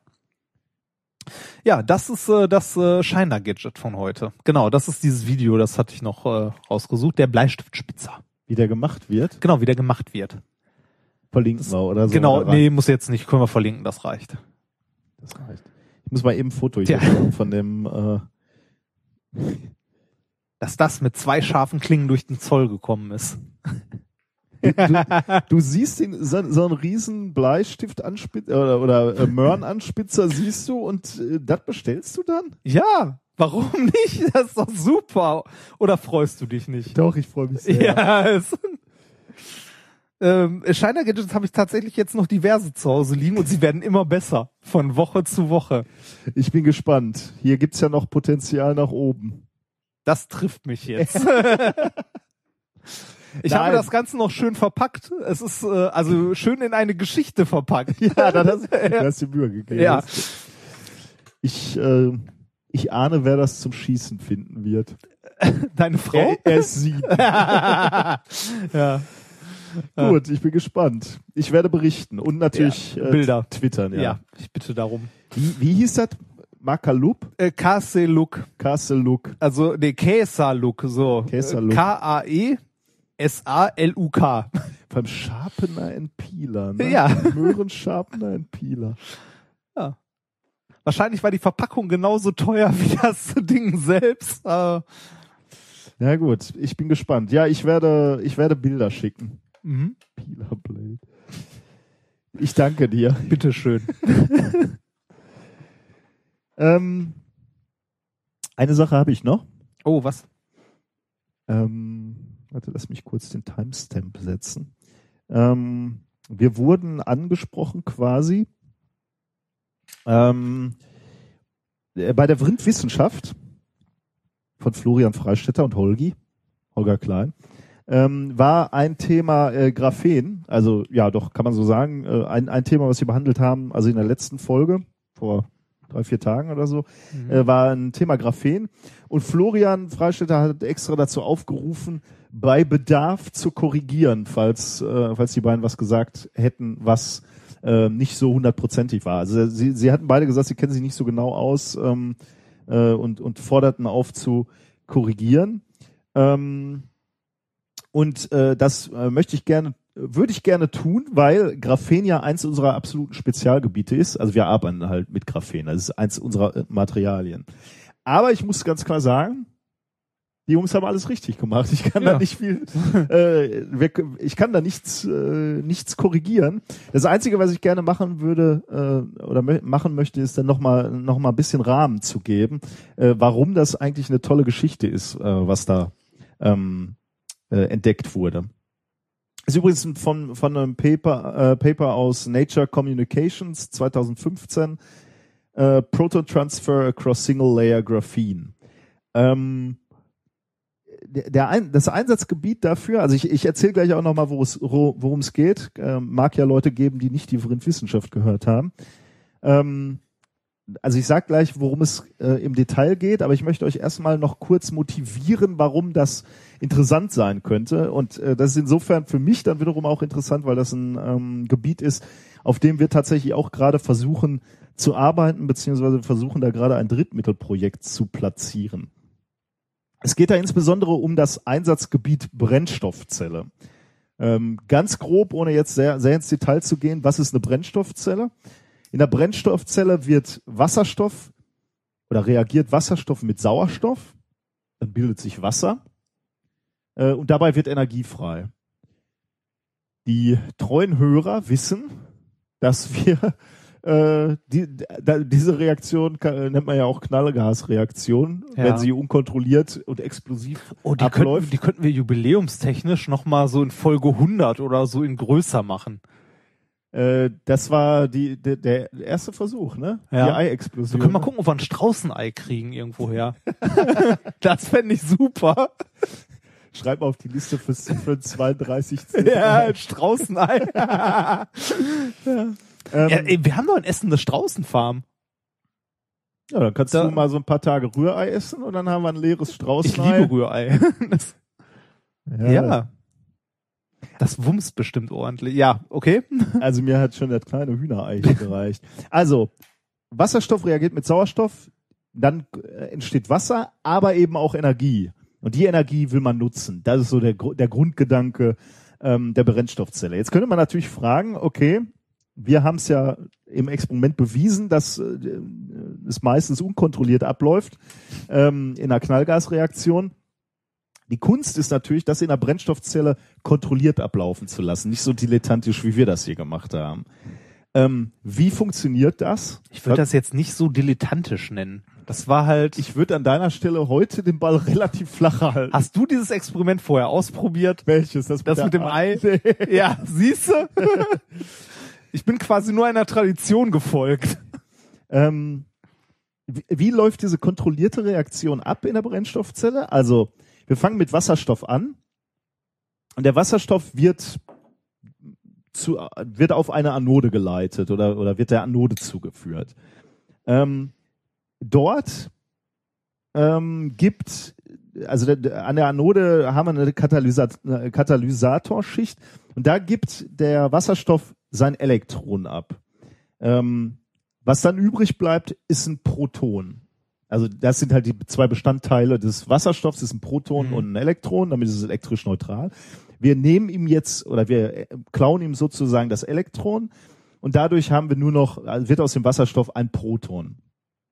Ähm, das Proton wandert jetzt durch eine Membran in der Brennstoffzelle, die völlig gasdicht ist. Deswegen kann das Wasser, kann der Wasserstoff nicht mit dem äh, Sauerstoff unkontrolliert reagieren. Durch diese Membran kommt das Wasserstoff, kommt der Wasserstoff nicht durch, aber dieses Proton, was wir erzeugt haben.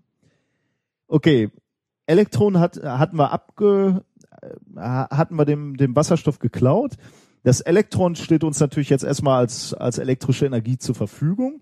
Führen wir einem Verbraucher zu, also irgendwo außerhalb der Brennstoffzelle, kann da Arbeit ver, verrichten, elektrische Arbeit, Strom, also äh, Licht machen oder, oder einen Elektromotor antreiben.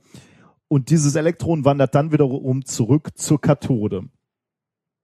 Ähm, auf, an der Kathodenseite reagiert das Proton, was jetzt durch diese Membran, durch die gasundurchlässige Membran gewandert ist, mit dem Sauerstoff zu Wasser. Das ist so die Grundidee.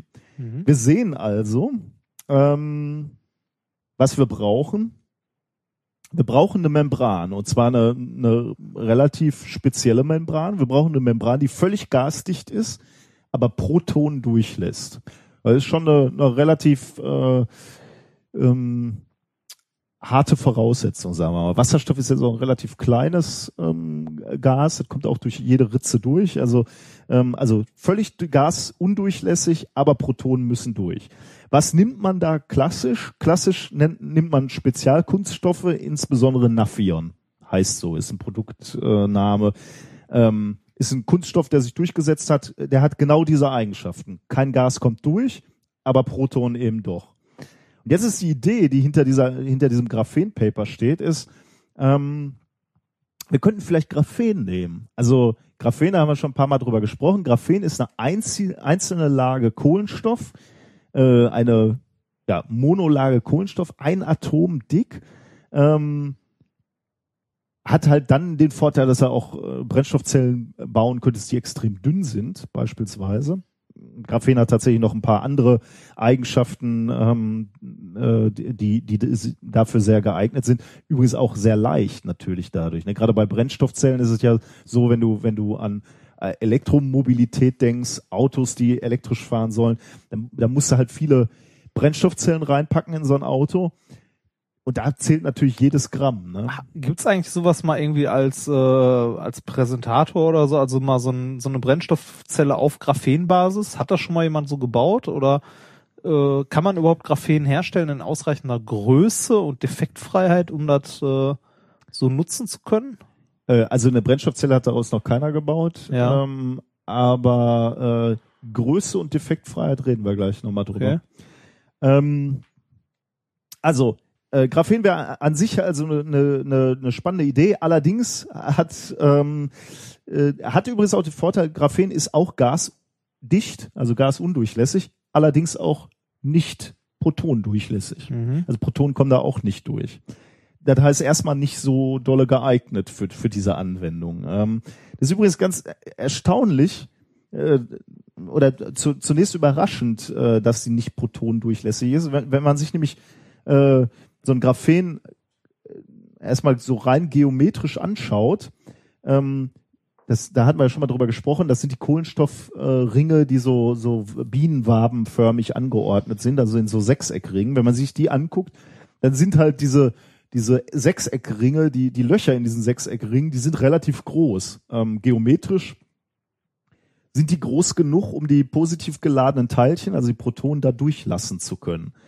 Ähm, was es verhindert bei Raumtemperatur ist eine Potentialbarriere, also ein elektrisches Feld, äh, wenn man so will. Deswegen kommen die Protonen da nicht durch. Geometrisch wird's reichen, aber das Potenzial, äh, was, was in, im Graphen vorherrscht, verhindert's eben, dass man da mit Protonen durchkommt.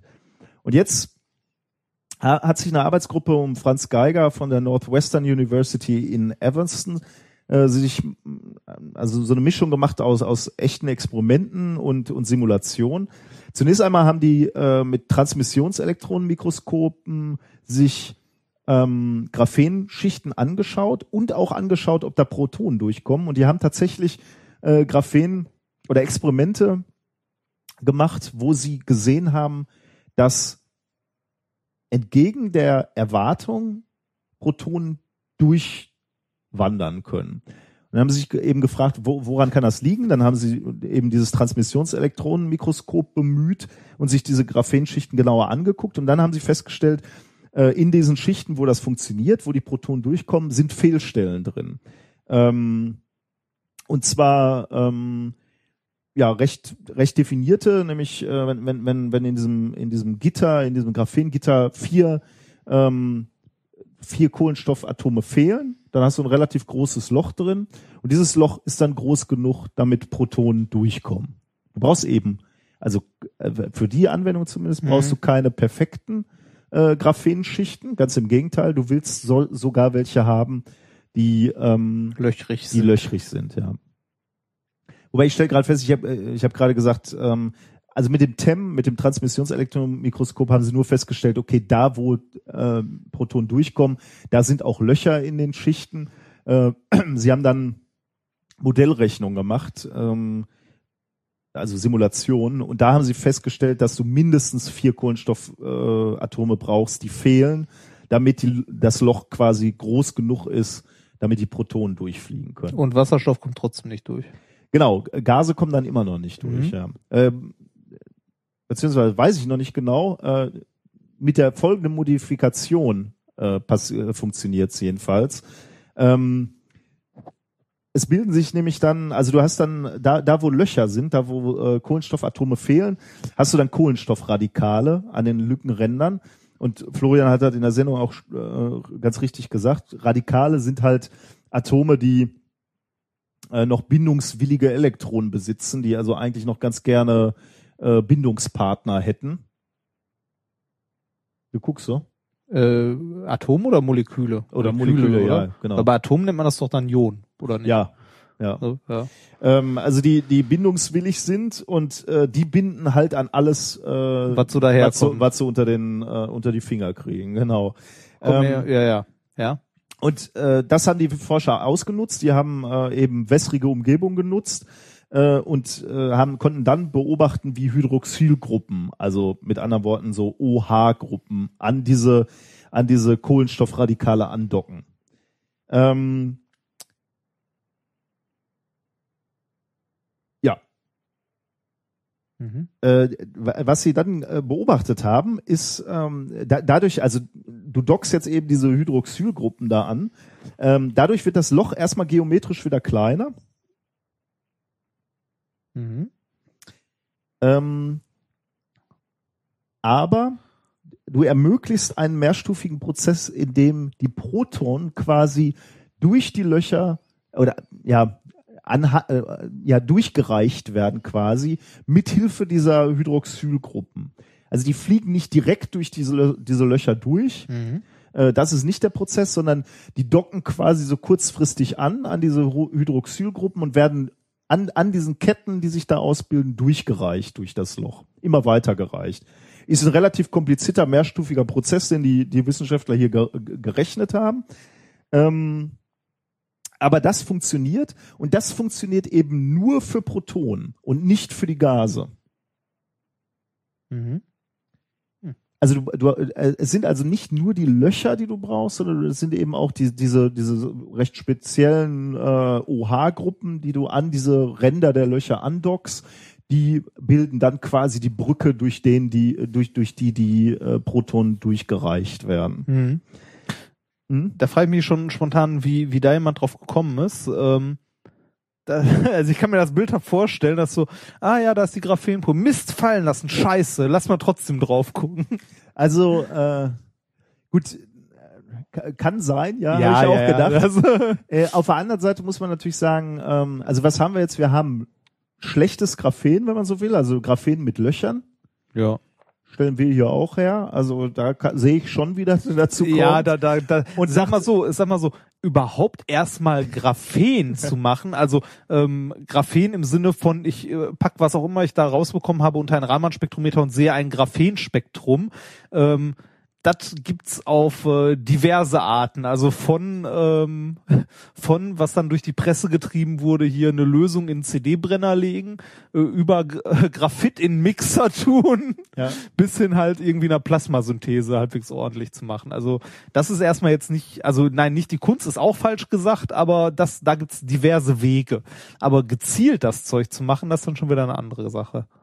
Also mit gezielten Eigenschaften oder Ja. so. Also, ähm, also gru- grundsätzlich löchriges Graphen ähm, kann, kann man herstellen, wird man auch häufig haben. Ich meine, äh, die, diesen äh, den Vortrag, den ich beispielsweise auf der ähm, DPG-Tagung jetzt in Berlin gehalten habe, der ging gerade darum, unsere Defekte zu charakterisieren und, und zu kontrollieren. Also wie viel Punktdefekte haben wir in unseren Schichten und wie können wir den Prozess führen, um mehr oder weniger davon in unsere Schichten zu bringen. Und dann ist natürlich, äh, was haben die dann gemacht? Dann haben die dieses, dieses löchrige Graphen in eine wässrige Umgebung gebracht. Das ist aber auch nicht zu, also das ist auch nicht vom Himmel gefallen, denn die Brennstoffzelle an sich ist ja erstmal eine wässrige Umgebung. Also von daher ähm, liegt liegt schon an der auf der Hand, das in de, äh, also diese Prozessschritte durchzuführen quasi. Ähm, also finde ich schon schon recht interessant. Ähm, eine Sache haben die Forscher auch noch rausgefunden und das ist, das ist auch interessant, muss ich sagen. Ähm, die haben sich mal angeschaut, was passiert, ähm, wenn man keine OH-Gruppen an, an diese Löcher andockt, sondern ähm, andere Atome äh, oder Moleküle. Äh, sie haben dann Experimente gemacht mit Sauerstoffbrücken, also reinen Sauerstoffbrücken. Und da konnten sie nachweisen, dass dann der Protonentransport völlig unterbrochen wird. Ähm, die Forscher, also könnte man sich jetzt fragen, okay, so what? Aber die, die, die Forscher erhoffen sich, ähm, dass sie dadurch Membranen entwickeln können, wo sie quasi zwischen Hydroxyl und reinen Sauerstoffgruppen an diesen Löchern hin und her schalten können und zwar mit kleinen Spannungspulsen. Also äh, du startest mit OH und kannst dann halt durch Anlegen eines kleinen Spannungspulses an der an dem Graphen ähm, umschalten auf reine äh, Sauerstoffgruppen äh, und dann die Löcher quasi dicht machen. An, aus, an, aus. Und das ist natürlich schon ähm, interessant. Mhm. Ein. Protonenschalter. Ja, genau, ja. Ähm, ist natürlich noch eine ne relativ frühe Forschung, denn genau wie du sagst, ähm, da sind noch viele, viele Schritte, äh, die gemacht werden müssen. Wie kontrolliert kannst du das Graphen machen in der äh, in der Fläche? Du brauchst ja eine gewisse Fläche auch. Kannst Genau, du wie transferieren, groß halt, Wie groß. Es muss ja dicht sein für Gas. Ne? Also Ja. du kannst, du kannst dir ja wiederum keine großen Fehlstellen leisten, wo dann doch Ja. das Gas durchrauscht. Und was will man mit irgendwie, äh, was will man mit einem Graphen-Sheet, das irgendwie einmal ein Millimeter groß ist? Genau, das wäre eine relativ kleine Ja, das ist halt auch ein Problem, nichts, ne? Genau, ja. Also da, da ist noch viel zu tun, sagen die Forscher auch. Aber ähm, das ist ähm, spannend. Und da, also, für, für, also mich freut ja, dass da relativ viel Bewegung drin ist, aus zwei Gründen. Zum einen ärgerte mich, weil ich vor, vor über einem Jahr schon einen Antrag geschrieben habe, der, äh, der als Ziel hatte, Membranen auf Basis von Graphen für Brennstoffzellen herzustellen. Der wurde aber abgelehnt, aber nicht, nicht weil der Antrag schlecht war, sondern weil uns der italienische Partner abhanden gekommen war. Ähm, und äh, zum anderen freut es mich, weil ich diesen Antrag noch, noch mal neu gestellt habe mit neuen Partnern und der ist jetzt gerade in der Evaluierung. Und da nutzt mir natürlich sowas, wenn, wenn dann sowas äh, hohe Wellen schlägt und da gerade entwickelt wird und, und äh, plötzlich Leute sagen, ja, hier ist äh, tatsächlich, wir haben es auch mal nachgerechnet, ähm, ist wirklich bestens geeignet für die Anwendung. Das kann mir nur helfen. Mhm. Deswegen freut mich diese Forschung und deswegen freut mich, ähm, dass ich da noch mal ein paar Worte äh, zu sagen konnte. Wobei, wie gesagt, ich, ich muss hinzufügen, die Kollegen von Vrind Wissenschaft haben das schon absolut richtig äh, beschrieben. Das waren nur so die Details und die Rahmen, die Warum, Rahmenhandlung. warum will man das? Genau, ja. Ja, nett. Genau. Das, äh, das war das. Jetzt weiß ich ja nicht mal, wofür der ganze Mist gut ist, der da im Labor passiert. genau. Ähm, ja, dann sind wir eigentlich schon So durch, ne? am Ende der Sendung, ne? Was haben wir denn heute gelernt? Ja, gute Frage. ja.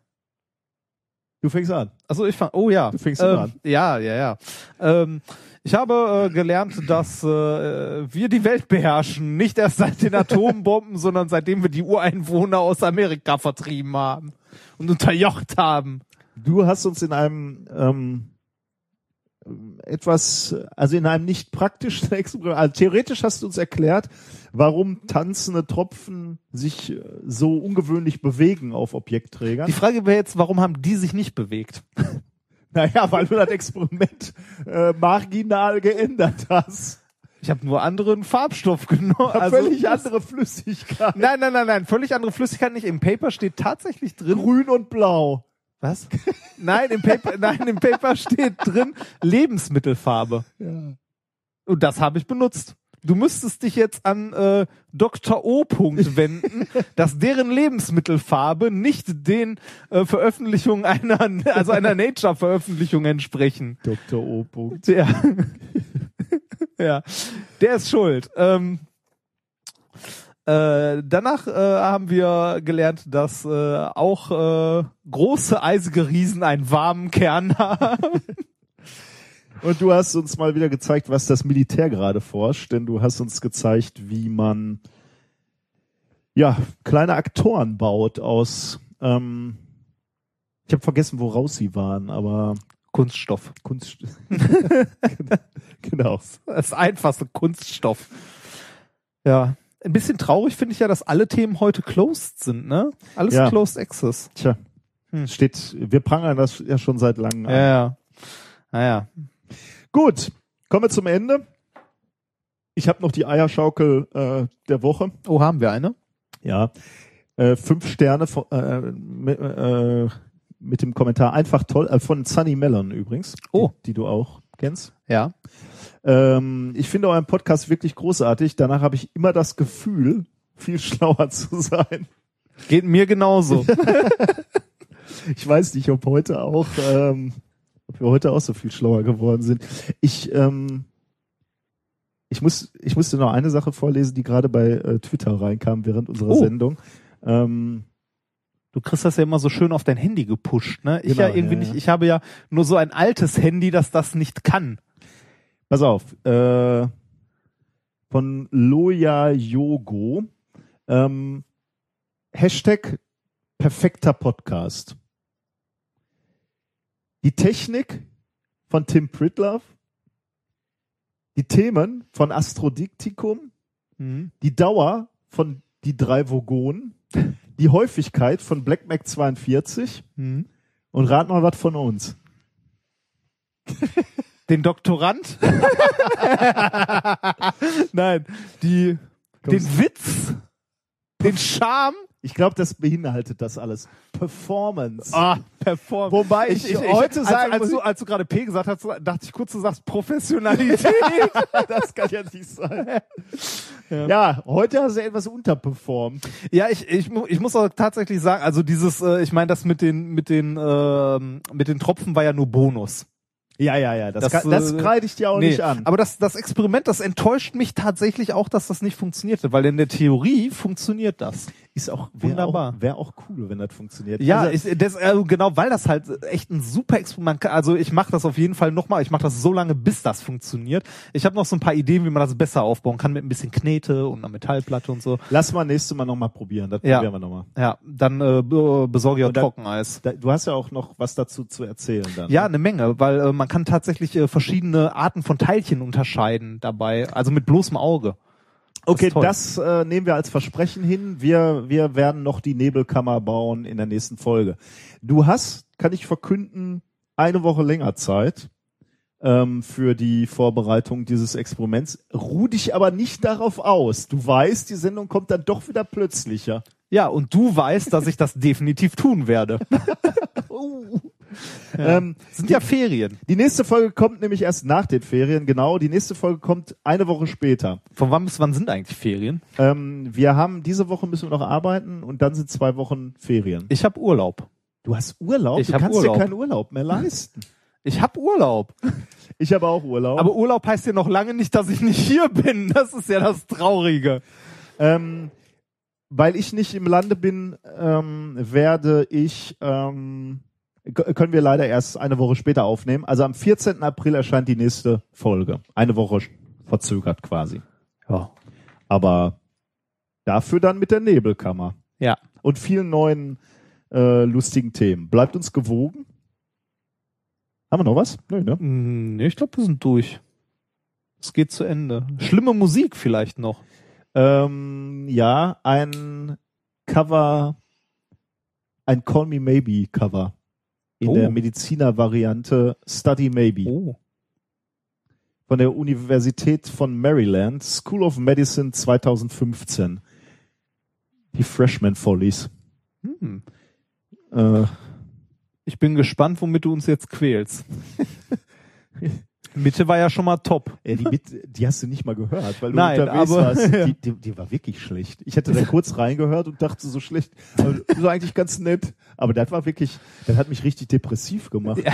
Also ich bin ja wirklich zu begeistern für Planeten und Sonne und so ein Sonnensystem, aber das war wirklich meine Güte. Ah, Da entschuldige ich mich sogar mal für. Gut, genug der Ausreden. Beim das, nächsten Mal das, sind das ist ungefähr so wie 20 Morde begangen und bei dem einen, ja, der, okay, der tut mir leid. Alles andere war ja nicht so schlimm, aber der, der tut mir leid. macht's gut. Beim nächsten Mal sind wir besser in Form. Bis dann.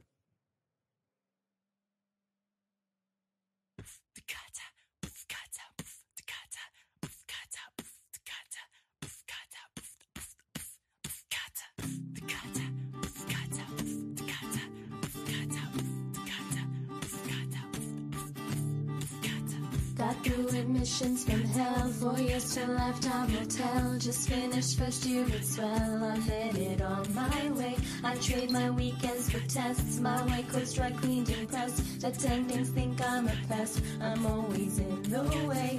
Rare embryo in wind, jeans, limbs are showing. Soul mites, bones are growing. Wait, that thing becomes a baby. Hey, I'm in med school, and this is crazy.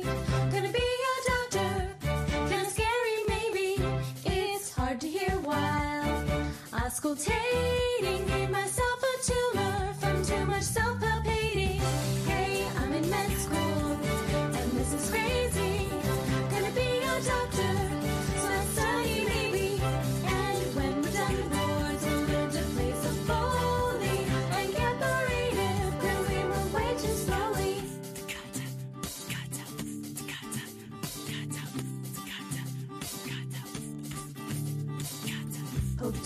And average hall. My grades they rise and they fall. I'm dreading going on call. Step one still in my way. As the encounters feel real. One to ten, how's your pain feel? I'm diagnosing for real, but I can't read the X-ray.